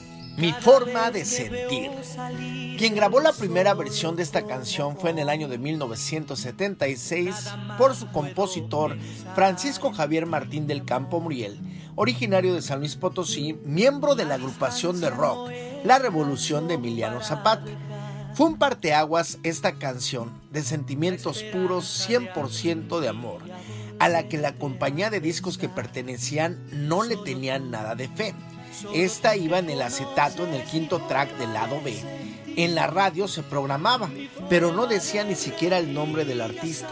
La gente empezó a preguntar por ella y los programadores pidieron que se hiciera sencillo. No les hicieron caso ese año, pero al año siguiente, en el año de 1977, al salir el sencillo en las radios pegó tan fuerte que consagró a la revolución de Emiliano Zapata. En 1994 he lanzado el álbum de Pedro Fernández Mi forma de sentir. Este tema le da un éxito inigualable y de nuevo retoma aquella fama que tuvo de niño, sonando en todo el continente americano y Europa. Alcanza el disco de platino en México y doble platino en Estados Unidos, Venezuela y Chile, vendiendo más de un millón de discos y siendo interpretada también por diversos artistas como Richard Klinderman, Los Alegres de Terán, entre otros que la han interpretado. Mi forma de sentir. Nadie puede deshacer. Y aquí está la historia de cómo muchos de nosotros terminamos convirtiéndonos en monos, perros y burros. Dios creó al burro y le dijo, trabajarás incansablemente de sol a sol, cargarás bultos en el lomo, no tendrás inteligencia serás muy bruto y vivirás 30 años. El burro respondió, pero vivir 30 años es demasiado, dame solo 10. Y Dios se los concedió. Dios creó al perro y le dijo, cuidarás las casas del hombre y serás su mejor amigo. Comerás los huesos que te den y vivirás 20 años. El perro respondió, vivir 20 años es demasiado, dame solo 10. Y Dios se los concedió. Dios creó al mono y le dijo, saltarás de árbol en árbol, harás payasadas y vivirás 20 años. El mono respondió, vivir 20 años es demasiado, dame solo 10. Y Dios se lo concedió. Por último, Dios creó al hombre y le dijo, serás el único ser racional sobre la tierra. Usarás tu inteligencia para sobreponerte a los demás animales y a la naturaleza. Vas a dominar el mundo y vivirás 30 años. El hombre le respondió, pero Señor, Vivir 30 años es muy poco. Dame los 20 años que rechazó el burro, los 10 que rechazó el perro y los 10 del mono. Dios se los concedió. Por eso, el hombre vive 30 años como hombre. Se casa y vive 20 años como burro, trabajando de sol a sol. Se jubila y vive 10 años como perro, cuidando la casa. Se vuelve viejo y vive 10 años como mono, saltando de casa en casa de los hijos y haciendo payasadas para divertir a los nietos. Así es la vida. Somos perros, somos changos y burros. La voz de mi amigo Miguel Antonio. Nadie tiene esta canción, nada más nosotros en este programa dedicado especialmente a todas las quinceañeras. Muchas felicidades, Jennifer. Sí. 15 años ya, muchacha. Sí. Ya llegaste a la edad donde cuando tienes un problema con tu mamá ya no te pones a llorar, sino que ya te pones a hablar. Mami, ¿podemos hablar? En vez de, estar llorando, ¿eh? Sí. Es hora de darse a respetar con los muchachos, a respetar a los mayores, mostrar que ya eres una mujercita, ¿eh? Sí. Felicidades, ¿qué le quieres decir a tu mamá? Que la quiero mucho y gracias por todo. ¿Y sabes cómo le vas a demostrar que la quieres mucho?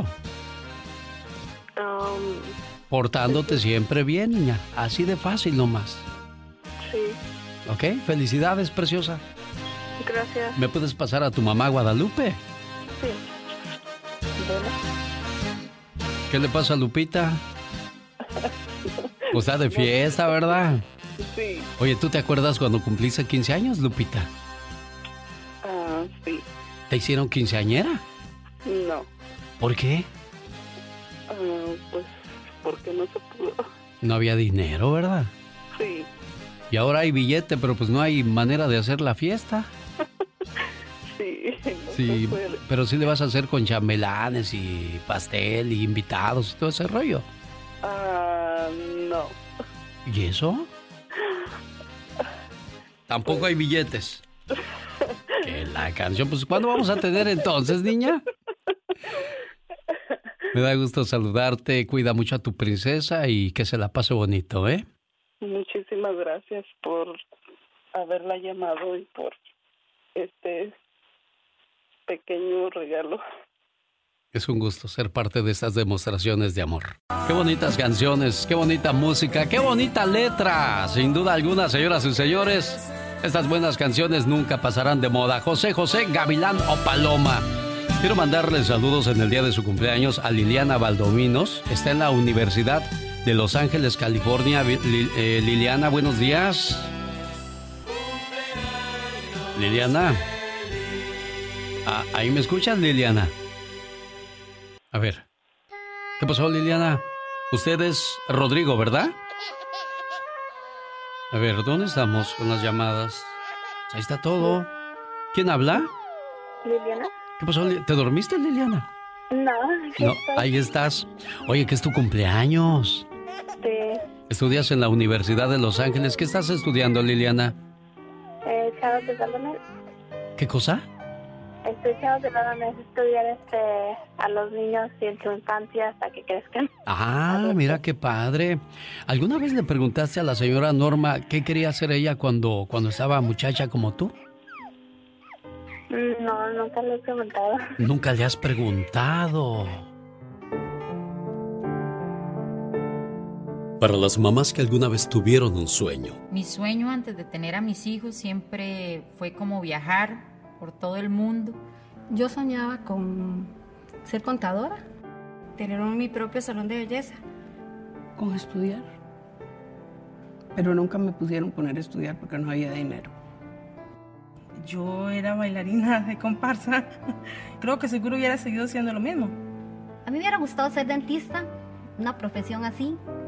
Te quiero, mamá, porque alguna vez fui dolor de tu cuerpo, líquido de tus lágrimas y pena de tu sufrimiento. Me falta mucho para llegar a ser un gran poeta, pero mi intención no es ser poeta, sino alabarte, porque tú eres grandeza. Hay preguntas en el mundo que no requieren respuesta, porque mi tesoro más preciado en la tierra es mi madre perfecta. Y lo que conservo en la memoria, solo puedo asegurarte que tú ya te has ganado la gloria. De lo que tengo en mi vida, dos cosas hacen mi orgullo que tú seas la madre mía y que yo sea un hijo tuyo.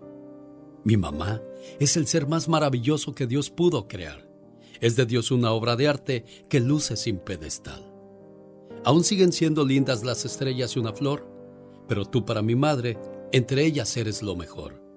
Gracias mamá, porque eres el ser más maravilloso que Dios pudo crear.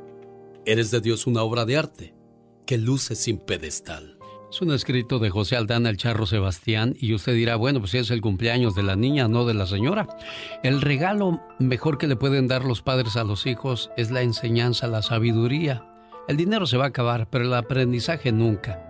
Así es que si algún día puedes platicar con tu mamá, pues ahí, ahí te vas a dar cuenta de cuáles eran sus sueños e ilusiones, sueños e ilusiones que tú puedes realizar bien, ¿eh, Liliana? Buenos días.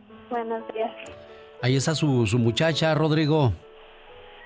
Sí, gracias. Este, pues deseándole lo mejor del mundo. Muchas felicidades, hija. Te amo, te quiero mucho. Y felicidades porque pues ya viene tu graduación también. Y pues sí, genio, como dices, este, sí habla mucho con su mamá. Su mamá, de hecho, les ha puesto el ejemplo. Ella estudió esta enfermería, aún ya de grande, estando ya casados y teniendo hijos. Mire, nada más que bonito. Bueno, pues complacido con su llamada, señor Rodrigo. Felicidades, Lili. Tu esposo se levantó, se fue al trabajo y ni tan siquiera te dijo, vieja, hoy estamos cumpliendo años de casados. Pobrecito, se le olvidó. Se le olvidó. ¿Pobrecito?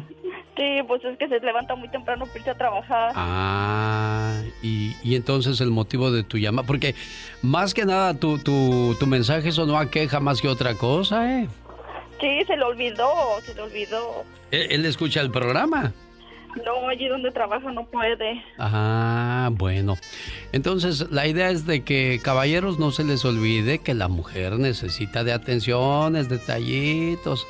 Hay que acordarnos de la primera vez, de el cumpleaños, del aniversario de bodas, porque si no arde Troya, ¿verdad, Lucy? Ya es muy seco mi marido. Bueno, eso quiere decir tampoco permitan que esos detalles vayan enfriando la relación. Hay que estar al pendiente del cumpleaños y todas las cosas que les gustan a las mujeres. ¿Sabe por qué se le enfrió la mujer? Por aquellos besos a desatiempo, aquellos besos fríos y más a fuerzas que con ganas. Por las veces que no llegaste a casa. Por las veces que llegaste del trabajo y tú siempre le decías que no molestara, porque estabas muy cansado. ¿Sabes por qué se te enfrió la mujer? Por esos aniversarios que ella te tenía que recordar. Por las rosas que dejaste de darle.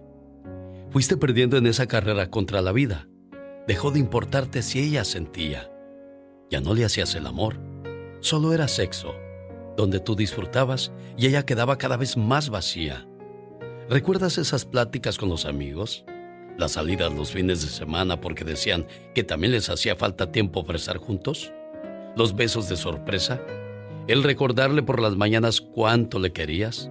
Se te olvidó darle la vida, la apagaste. Señor, lamento decirle que se le enfrió la mujer y para eso ya no hay remedio. Oye, Lucy, ¿querías que le llamara al olvidadizo o qué?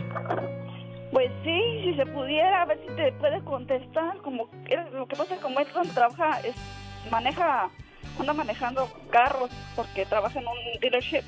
Oye, pero una notita y un mensajito, un texto, ya sabiendo que ya te levantaste, amor. Es nuestro aniversario. Nada de eso, niña. No, y que me levanté a hacerle su desayuno. Y ni así, siquiera le hubieras dicho, ay, ay, mira el calendario, qué idiota tan grandote es. Y nada, tú también lán- lánzale claves, niña. No, no le dije nada, pero pues él ya, se, ya, ya sabía. Ya son 27 años de casados, entonces yo creo que por eso se le olvidó. ¿Será tú? de tanto tiempo. Sí, Pero aún así tenemos una familia muy bonita, gracias a Dios. qué bueno, me da mucho gusto. ¿Cómo se llama el olvidadizo?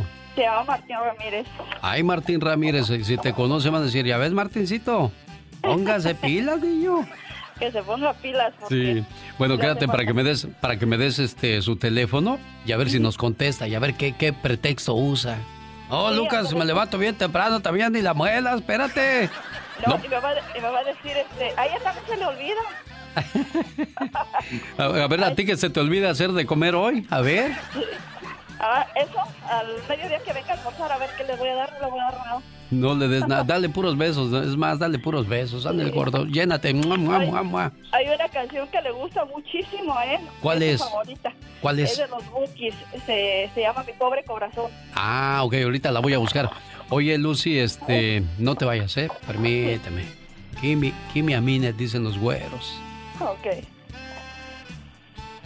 Échale pecas.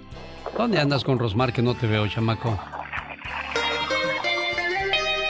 No, esa todavía no la quiero, la de Adiós, amor. No, quiero la del Pecas y la señorita Rosmar. Adelante, muchachos. Rosmarie Pecas con la chispa de buen humor. Qué bonito soy, qué bonito soy, como me quiero. Ah, ah, sin mí me muero. Ah, eh, y. Oh. Qué bonita coordinación tenemos en este ¿Ves, programa. Peca? Sí, sí, siempre no cabe duda, señorita Roma. No, no cabe duda, se quedó es buena fuera. gente, no como el canijo hombre rana. ¿Por qué? ¿Qué pasó con el hombre rana? Es tan malo, pero tan malo. Ajá. Que se comió al hombre mosca, señorita. Ay, Pecas, pobrecito. ¿Cómo le gusta cantar a mi mamá? ¿Por qué dices eso? A ese hombre que tú ves ahí es un ser imperdonable. Es tan aficionada a cantar Sí. que quisiera ser pajarito. ¿Para qué, Pero Pequitas? dice mi papá que a él le gustaría ser escopeta, señora. ¿Qué Ay, cree, señorita. Román? ¿Qué creo, Pecas? Mi mamá es re desconfiada. ¿Por qué dices que es El redesconfiada? otro día me mandó a comprarle jamón. Ajá. Y me dijo, quiero jamón sin hueso. Es tan desconfiada que cuando llegue con el jamón, le sacó una radiografía para ver si no traía hueso. Esa canción es la favorita de Martín, dice su señora esposa Lucy. Hola Martín, buenos días, ¿cómo estás? Bien, bien. ¿y O- usted? o- bien, gracias. Oye Martín, ¿sí sabías que hoy cumples 27 años de casado? ¿Yo? Sí. No, ella. Bueno, lo- pues ella, ya ves cómo son las mujeres, Martín. Oye, pues tu esposa llamó para saludarte con tu canción favorita, porque ella dice que sabe cuál es tu comida favorita, cuál es tu canción favorita, tu color favorito, tu esposa favorita y todo eso. Qué bien, qué bien, muchas gracias. Lucy, ahí está tu esposo. ¿Qué le quieres decir por tu aniversario? Sí, ¿Qué se- pasó? sí ¿Qué se- pasó, Jani? ¿Se te olvidó? no se te olvidó, ¿verdad? ¿Verdad que no se te olvidó, Martín? No, ya, ya- no, ya me acordé ahorita. Ah, pues ahí está, ya ves cómo no se le olvidó. Ah, si- si serás Bueno. levantafalsos, Lucy. Lo, bue- lo bueno es que se, se le recordó. Sí. Oye, sí te acuerdas, pero al menos sí te acuerdas dónde la conociste, ¿verdad, Martín? Oh, sí. ¿Y qué fue lo que más te gustó de ella cuando la viste? La verdad, Martín. Oh, pues que ah, estaba muy bonita y, y que pues ah, me iba a ayudar mucho a trabajar también. ¿Cómo la ves? Dice que me vino que era muy trabajadora. Sí, por eso se casó, dijo. Está como un cuate que se casó con su novia nomás porque tenía diente de oro, bien interesado. ¿Cómo la ves? Le Bueno. quitar el diente. Martín, pues aquí está Lucy que te quería decir un poema de amor. Adelante, Lucy, ¿qué preparaste para él por tu aniversario de bodas? Ah, pues que lo quiero mucho y que le agradezco todos los años que llevamos juntos, a pesar de tantas ah, cosas que hemos vivido y por la bonita familia que hemos formado, nuestros tres hijos. Y apúntalo en el calendario, Martín. Cada 14 de mayo es un aniversario de bodas, ¿eh? Ujú, A ver si este, estamos para el otro, porque ya ves que anda muy duro la COVID. Sí, hombre, anda muy duro el COVID. Bueno, cuídate mucho, Lucy. Gracias, Martín, por recibir mi llamada, amigo. No, gracias a usted. Hasta luego, buenos días. El show. Es muy ameno, muy buena programación. Es un programa súper ameno. Es un programa muy bueno. Quiero mandarle saludos a el buen amigo Emilio Macías, que hoy está de fiesta. ¿Por qué estás de fiesta, Emilio? Platícanos, por favor. Pues es que hoy cumplimos ya 27 años de casado aquí con mi señora Olga Fabiola. Olga Fabiola, ¿dónde la conociste, Olga Fabiola? Pues allá en Tijuana, ya somos de Tijuana. Y allá la, allá la conocí, ya pues ya son 27 años juntos casados. ¿Dónde la viste por primera vez, Emilio? Ah, me me fui a estudiar computación Ajá. y ahí, ahí fue donde la conocí. Ahí en el salón de clases.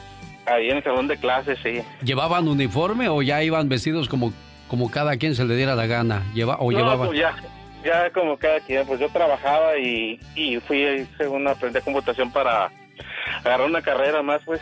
¿Tenía el pelo largo o corto, Olga, cuando la conociste por primera vez? Pues lo, lo tenía largo y era así medio cholita la chamaca. Rebelde. Pues sí, era rebelde, porque ¿qué te dijo? ¿Tú qué me miras o qué, qué traes o qué, cuál es tu barrio? ¿Te dijo eso? No, hasta eso que ella era muy aventada. Es la que primero se lanzó contra mí. Ah. Oiga, ¿es cierto? Le está poniendo mucha crema a sus tacos este hombre. Son mentiras, son mentiras. y que ni le mueva ahorita porque saca la chola que llevas dentro, ¿verdad, Olga? Claro, claro.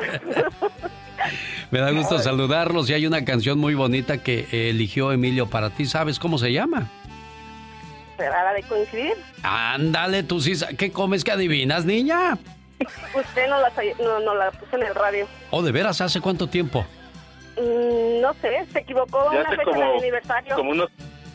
eh, ¿Hace cuánto tiempo, Emilio? como cinco años más o menos usted no la puso porque le hablamos y, y usted nos dijo, esta va a ser para ustedes y usted no la puso. Y Ah, ahí me tiene todo el día buscando la canción que no sabía cuál era. Y ya, ya, la, ya la sabe poner ahora sí, Olga. Claro que sí, quedó en recuerdo. Qué bueno, me da mucho gusto y después de 27 años este matrimonio se escucha que siguen felices por los siglos de los siglos. Amor. Qué bonita manera de coincidir en este mundo con la persona que llega a ser tu complemento, tu amor, tu vida, tu corazón y tu todo. Qué bonita canción, ¿verdad, oiga? Ay, sí, muy bonita. Saludos a mi amigo Salvador Arteaga Garcel, vocalista del grupo Cielo Azul que vive en Fresno, California y le puso mucho sentimiento a esa canción. Pues complacido con tu llamada y todo el asunto, Emilio. Muchas gracias, genio. Y Fabiola, pues eh, te amo, I love you. Y gracias por estos años, por los hijos que me has dado. Muchísimas gracias. Oiga, tengo tres cumpleañeros en estos momentos para saludar. Uno de ellos es Marisela Albor. Felicidades Marisela a nombre de tu esposo Nelson. También felicidades a Leslie, hija de este matrimonio que cumple años. María Vigamontes de San Bernardino, California, a su esposo Víctor Torres le manda esta canción con todo el amor del mundo, al igual a José de Jesús Rodríguez, que está celebrando tres años de casado por la iglesia. Su esposa Mirna le dice, mi amor, esta canción va para ti, con abacho y apapacho. Déjame tomarte de la mano, déjame mirarte a los ojos. Buenos días, Marcela. Buenos días. ¿No te has dormido todavía, Marcela? Digo, por esta canción que está demasiado lenta, tú trabajando, bien activa y de repente te mandan esta canción, bueno, pero es una canción bonita, llena de mucho amor para ti de parte de tu esposo Nelson, ¿eh? Muchísimas gracias. ¿Dónde naciste tú, Marcela? ¿En el DF? ¿En el DF? ¿En qué año fue eso? Cuando por primera vez le hiciste coña, coña. No, ya no se vale decir. No, oh, nada más di el año, ya que la gente le eche lápiz. Si es buena para las cuentas, va a sacar cuentas, pero si no, va a decir, ah, pues ¿cuántos serían? ¿En qué año fue, niña? En el 79. En el... Uy, no, estás muy chiquilla tú, niña. Apenas andas abriendo tus ojitos pispiritos. ¿Quieres saber qué pasaba en el mundo cuando tú naces en aquellos días? El primer restaurante Fogo de Chao abre sus puertas en Brasil para que 30 años después operen 26 restaurantes en los Estados Unidos. Experience the art of churrasco, only a Fogo de Chão. El Papa Juan Pablo II llega a México. Años atrás, años atrás he sentido o Papa Gaúcho. Hoy debo sentir, tú eres mexicano. El presidente de los Estados Unidos, Jimmy Carter, propone que el día del nacimiento de Martin Luther King Jr. sea festivo. and for our nation. I want to thank for all he has done to heal our land. En este año, Muhammad Ali anuncia su retiro. I'd like to know what you're going to do when you retire from boxing. México se encuentra de luto, pues fallece el actor Fernando Soler. Es el dinero gracias al cual tu mamá y yo comemos todos los días. Yo se lo devolveré enseguida. De cualquier modo, ustedes recibirán mensualmente sus intereses, además de un tanto por ciento. Miren nada más cuántas cosas pasaban en 1979 cuando tú nacías, criatura del Señor. Ahí tus jefes de seguro dijeron, eh, vamos a hacer una pachanga porque ya nació la, la Marcela, Marisela, Marisela. Yo diciéndote Marcela toda la mañana, criatura, di algo. Marisela Albor de Watsonville, California. Cuídate mucho, tu esposo te quiere mucho y te desea muchas felicidades a ti y tu niña Leslie, ¿eh? Sí, claro que sí. ¿Qué le quieres decir a Nelson? Oh, pues lo mismo, igual que lo quiero mucho y que fue una gran sorpresa. Qué bueno, me da mucho gusto que te haya gustado, que cumplas muchos años más. ¿Y tú, Mirna, qué le vas a decir a tu señor esposo? Pues yo le quiero decir a él, a José Rodríguez, que es un gran esposo, que ha sido mi brazo derecho desde que estamos juntos y un apoyo constante para mí y para mis hijos, que cada día crece más mi amor por él y que le agradezco por ser parte de mi vida y por mantener esta llama de amor viva entre nosotros. Qué bueno, me da mucho gusto, José. ¿Cómo te sientes de tener a tu lado a esta mujer? Bien, bien, muy feliz, genio. Sí, qué bueno, me da mucho gusto. ¿Te consideras el mejor esposo del mundo? No, no el mejor, pero hago lo que se puede, lo mejor que se puede. Claro. Bueno, este, me da gusto saludarlos, que se la pasen bonito y síganse queriendo y cuidando mucho, por favor. Muchas gracias. Muchas gracias, Tony. A ustedes un gusto enorme ser parte de estas fiestas, de estas demostraciones de amor. Y de esa manera saludamos a la gente de la Florida y Milwaukee. Aquí concluimos el programa para ustedes. No será hasta mañana, ya viernes. Ya nos acabamos otra semana más. Cuando muy tempranito volvamos a escucharnos, 3 de la mañana, hora del Pacífico. Pasen un excelente día. ¿Sabías que cuando un empleado de Google fallece, su pareja recibe la mitad del sueldo por parte de la compañía durante 10 años? ¿Sabías que la sangre de la langosta no tiene color? Pero cuando se expone al oxígeno se vuelve azul. ¿Sabías que las bebidas enlatadas en Japón tienen bolitas en las tapas? Esto para que las personas ciegas no confundan los refrescos con bebidas alcohólicas.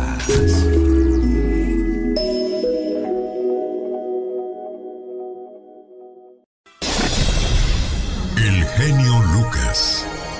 El show. Oiga, pues en México a la gente lo que más le preocupó no fue el papel de baño, ni, ni los desinfectantes, ni el cloro, sino la chela, ¿no? Michelle Rivera, platícanos. Hola amigas y amigos que me escuchan a través del show de Alex El Genio Lucas, les saluda Michelle Rivera. Seguramente han visto en redes sociales a mucha gente, sobre todo al norte de México, cómo han hecho filas en las tiendas llamadas Oxxo para hacer fila y comprar mucha cerveza. ¿Qué es más importante México? Ayer veíamos a decenas de personas en estas filas para comprar cerveza, contentos esperando su cupón o ahí mismo pagando para llevarlas, llevar estas charolas, bueno, ahora llamadas charolas. Probablemente consumo personal para vender o alguna reunión pendiente. La reventa está cara, la gente incurre en actos ilegales para poder beber un poco. La cerveza no es mala, amigas y amigos, a mí me gusta. Aunque los delitos no se han incrementado en las calles debido a este consumo en pandemia, sí hay violencia en las casas y han incrementado en un 100%, sobre todo en el norte de México, derivado del consumo excesivo de alcohol en medio de la pandemia. Pero bueno, me quiero referir a las filas.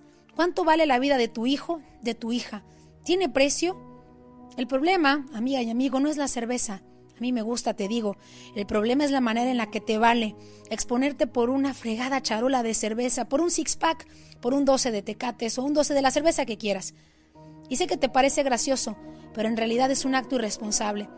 Vaya que te salvaste que las autoridades les vale gorro, como decimos en México, y no estén por ahí en la calle, pues sancionando a las personas o multando como lo habían dicho al inicio. Con esto nos damos cuenta que a los mexicanos y a las mexicanas nos gusta mucho más la diversión y eso no nos deja ver sin duda el riesgo que estamos corriendo. No se trata del tema de cerveza, no se trata del tema del consumo o el vicio que tú tengas, se trata del riesgo que corres llevando COVID-19 a tu casa, a tu esposa, a tus abuelos, a tus papás, a tus niñas y niños. Así el grado de irresponsabilidad en el norte de México por una simple cerveza. ¿Y tú qué opinas? ¿Deberían ser sancionados o no? Les envío un fuerte abrazo. El genio Lucas. El show. Dicen que los chamacos de hoy día toman más alcohol que los de antes. ¿Será cierto eso?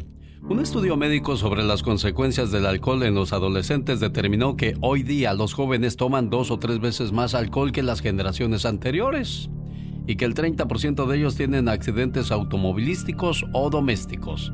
Entre las conclusiones del estudio que se realizaron, bueno, pues se mencionó que la gran preocupación por el desarrollo intelectual de los jóvenes que exceden en el consumo de alcohol, los altos índices de accidentes relacionados con dicho consumo y la pérdida de capacidades, y específicamente de la memoria en los jóvenes que toman bebidas alcohólicas de manera continua y excesiva. Así es que mucho cuidado qué es lo que andan haciendo sus chamacos y con quién se andan juntando, porque hay esas amistades. Señoras y señores, desde la Ciudad de México, la voz de Michelle Rivera nos habla de la nueva normalidad. ¿Qué es eso, Michelle? Estamos listos, señoras y señores. En México regresaremos a la nueva realidad, a la nueva normalidad. Sí, luego de la pandemia del COVID-19.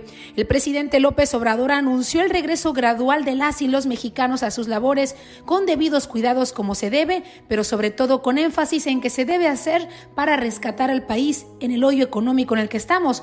aún más agravado con la pandemia y la crisis que se generó. La nueva normalidad, amigas y amigos, como lo anunció nuestro gobierno, no solo debe incluir salud y un tema monetario.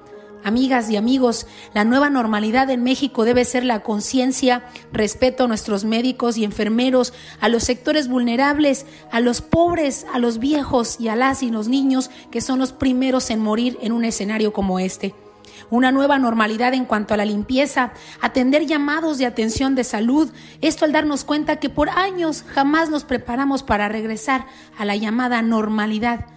La nueva normalidad para un gobierno que debe aprender a no mentir, a moverse en base a la agenda de la gente sin duda y sus necesidades, pero sobre todo reaccionar a tiempo, pero lo más importante, incluir a todas y a todos en los sectores. No sé si el país estará listo en esta división en la que vive. Pero sí te diré una cosa muy importante, nos necesita a todas y a todos unidos, incluyendo a nuestras amigas y amigos del otro lado de la frontera. ¿Qué onda? ¿Le entras o no? ¿Coincides o no conmigo? Ahora es cuando México nos necesita en esta nueva realidad en la que muchas y muchos mexicanos abrieron los ojos afortunadamente. Soy Michelle Rivera. Les mando un fuerte abrazo.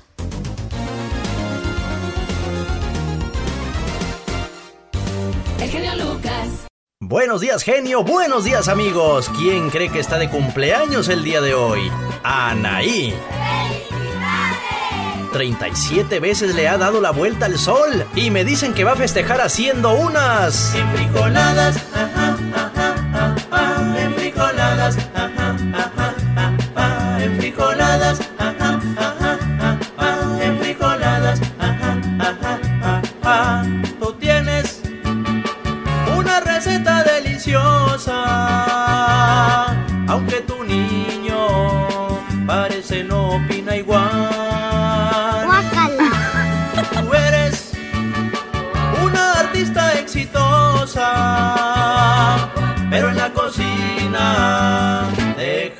que decía, ajá, ajá, ajá, ajá.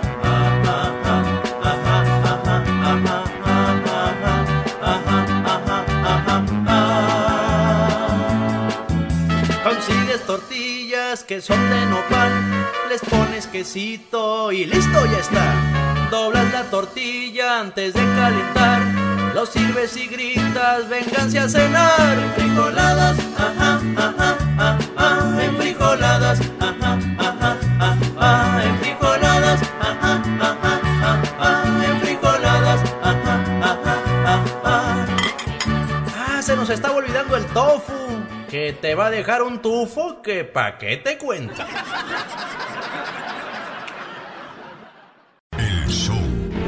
Y sí. Bueno, señoras y señores, llegó la información en la voz de Patti Estrada. Hola, Patti. Hola, ¿qué tal, Alex? Muy buenos días, buenos días a tu auditorio y felicidades a Liliana que cumple años. También mi hijo Ernesto cumple hoy años y pues le mando un abrazo muy, muy fuerte. Y bueno, Alex, hoy es eh, jueves y a toda la policía y autoridades están muy atentos en el Capitolio en Michigan. Esta es la tercera demostración o protesta planeada para aquellas personas que pues que ya quieren que se abra el comercio y los negocios. Y bueno los protestantes advierten que irán armados. Estaremos muy al pendiente de esta información.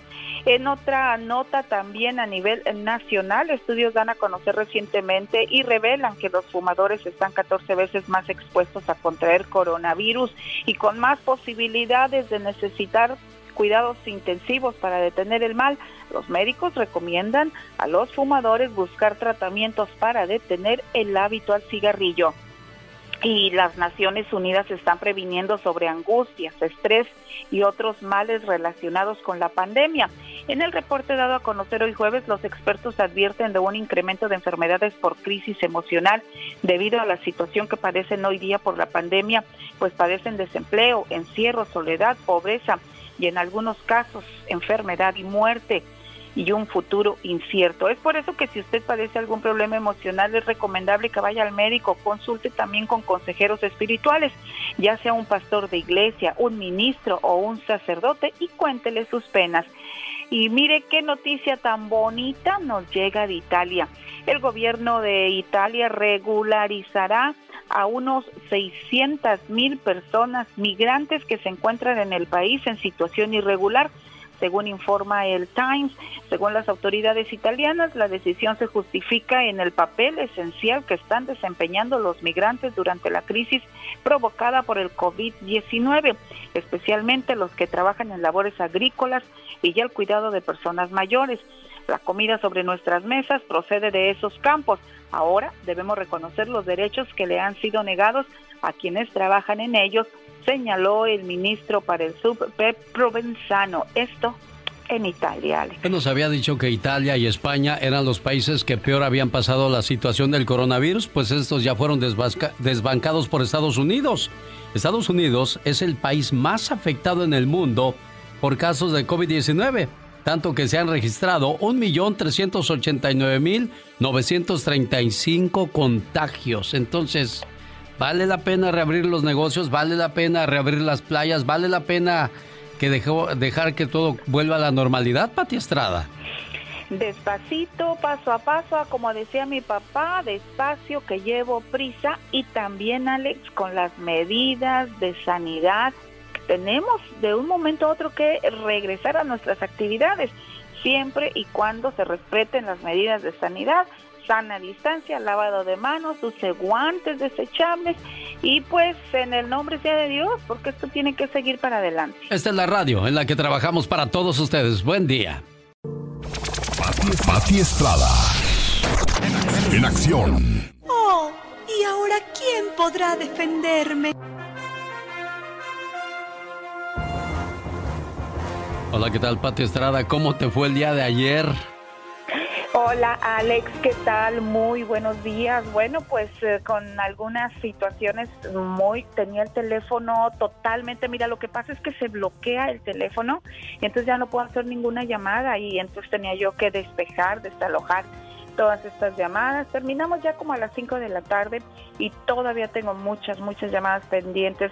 Le ruego a la comunidad. ¿Qué fue lo que hiciste el día de ayer con tantas llamadas, Pati? Me senté a estar regresándole las llamadas, ayudando a la gente a buscar eh, sitios de internet o agencias sin fines de lucro donde le pueden ayudar a, pues a remediar sus problemas, Alex. Y yo aprovecho para rectificar que no soy abogada ni consejera profesional ni estoy autorizada legalmente para dar un consejo legal. Simplemente una periodista que debido a sus trabajos de reportajes de investigación, pues conozco a dónde puede la gente ir a pedir esa ayuda para pues buscar una respuesta sobre los problemas que les aquejan, Alex. Bueno, una vez más al aire la voz de Pati Estrada dándole información y ayuda a nuestro auditorio. Hoy, ¿cómo les vas a ayudar, Pati?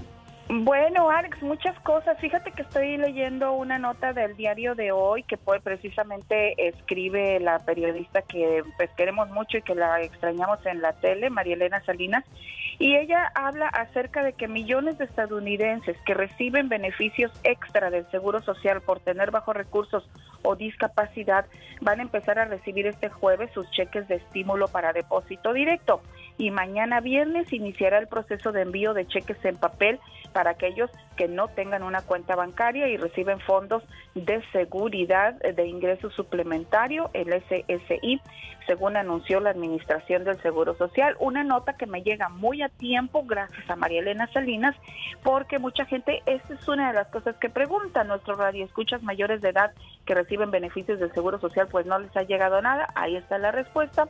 A partir de hoy empezarán a verlo reflejado en sus cuentas bancarias, pero además a partir de mañana empezará a recibir los cheques vía depósito directo. Punto y aparte, hoy es día de rezo, de ayuno hacer obra de caridad para pedir por el fin de la pandemia y la salud mundial. Es 14 de mayo, día convocado por líderes religiosos de todo el mundo, pues para pedir por el fin de la pandemia, porque se cuide su familia, porque cuiden a, los eh, trabajadores del servicio de salud, para que cuiden también a sus seres queridos, a mis seres queridos y a todo el mundo. Punto y aparte, Estoy un poco triste porque me dieron el teléfono de un líder comunitario de Los Ángeles, California, que me dicen representa una organización que es posible que sea de las beneficiadas a seleccionar para repartir dinero a los indocumentados que va a dar el gobernador Gavin Newsom.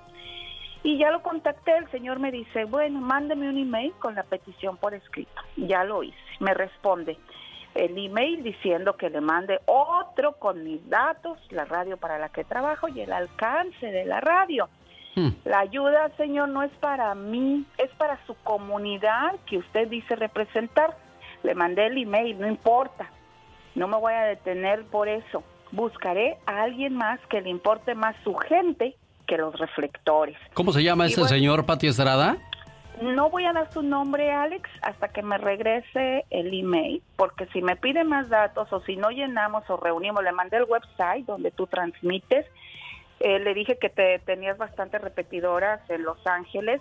No lo voy a mencionar, sin embargo, me gustaría eh, tenerlo al teléfono el día que le hable, porque eh, es lamentable, Alex. O sea, cuando a mí me dicen, mándame un miriaquito, cuando mándame más datos de la radio donde trabajas, estoy sintiendo como que les importa más dónde me voy a escuchar, a quién, en vez de pensar, mire, si, si yo ahorita le llego a un radio escucha con una información importante, me doy por bien servida porque sé que estamos haciendo un buen trabajo. Y bueno, pues yo voy a seguir contactando al gobierno de California, he dejado varios mensajes porque quiero saber qué organizaciones va a repartir el dinero, organizaciones que en verdad trabajen con la gente, Alex. En California recibo muchas llamadas de gente que ya está esperando una información sobre dónde van a ir a pedir ese dinero porque no tiene ninguna otra fuente de entrada. Vamos a hablar de eso. Vamos a esperar a que me regrese el email y con mucho gusto te diré de 15. Rosmarie Pecas con la chispa de buen humor. Oiga, señorita Rosmar. ¿Qué pasa, Pequitas? Compré un curso de mecánica para aprender en tres pasos. Ajá, ¿cómo es eso? He caminado una cuadra y no he aprendido nada. ¡Ratero! ¿No me entendió, señorita Rosa? Esa no te la entendí, Pecas. Se la voy a explicar más A ver, fácil. corazón, a ver, despacito. Compré un curso de mecánica en tres pasos. Ok, mi Para corazón. aprender mecánica en tres pasos. Ah. He caminado una cuadra y no he aprendido nada. Mire, señorita Roma. No, ya la entendí, ya la entendí, corazón. Si no, se lo cuento otra vez. Disculpas, Pecas, discúlpame. Pues hay cosas que no entiendo, Pequitas. A mi hermano, ¿de qué le sirve tener el cuerpo de Ken si tiene cara de Chucky, señorita Roma?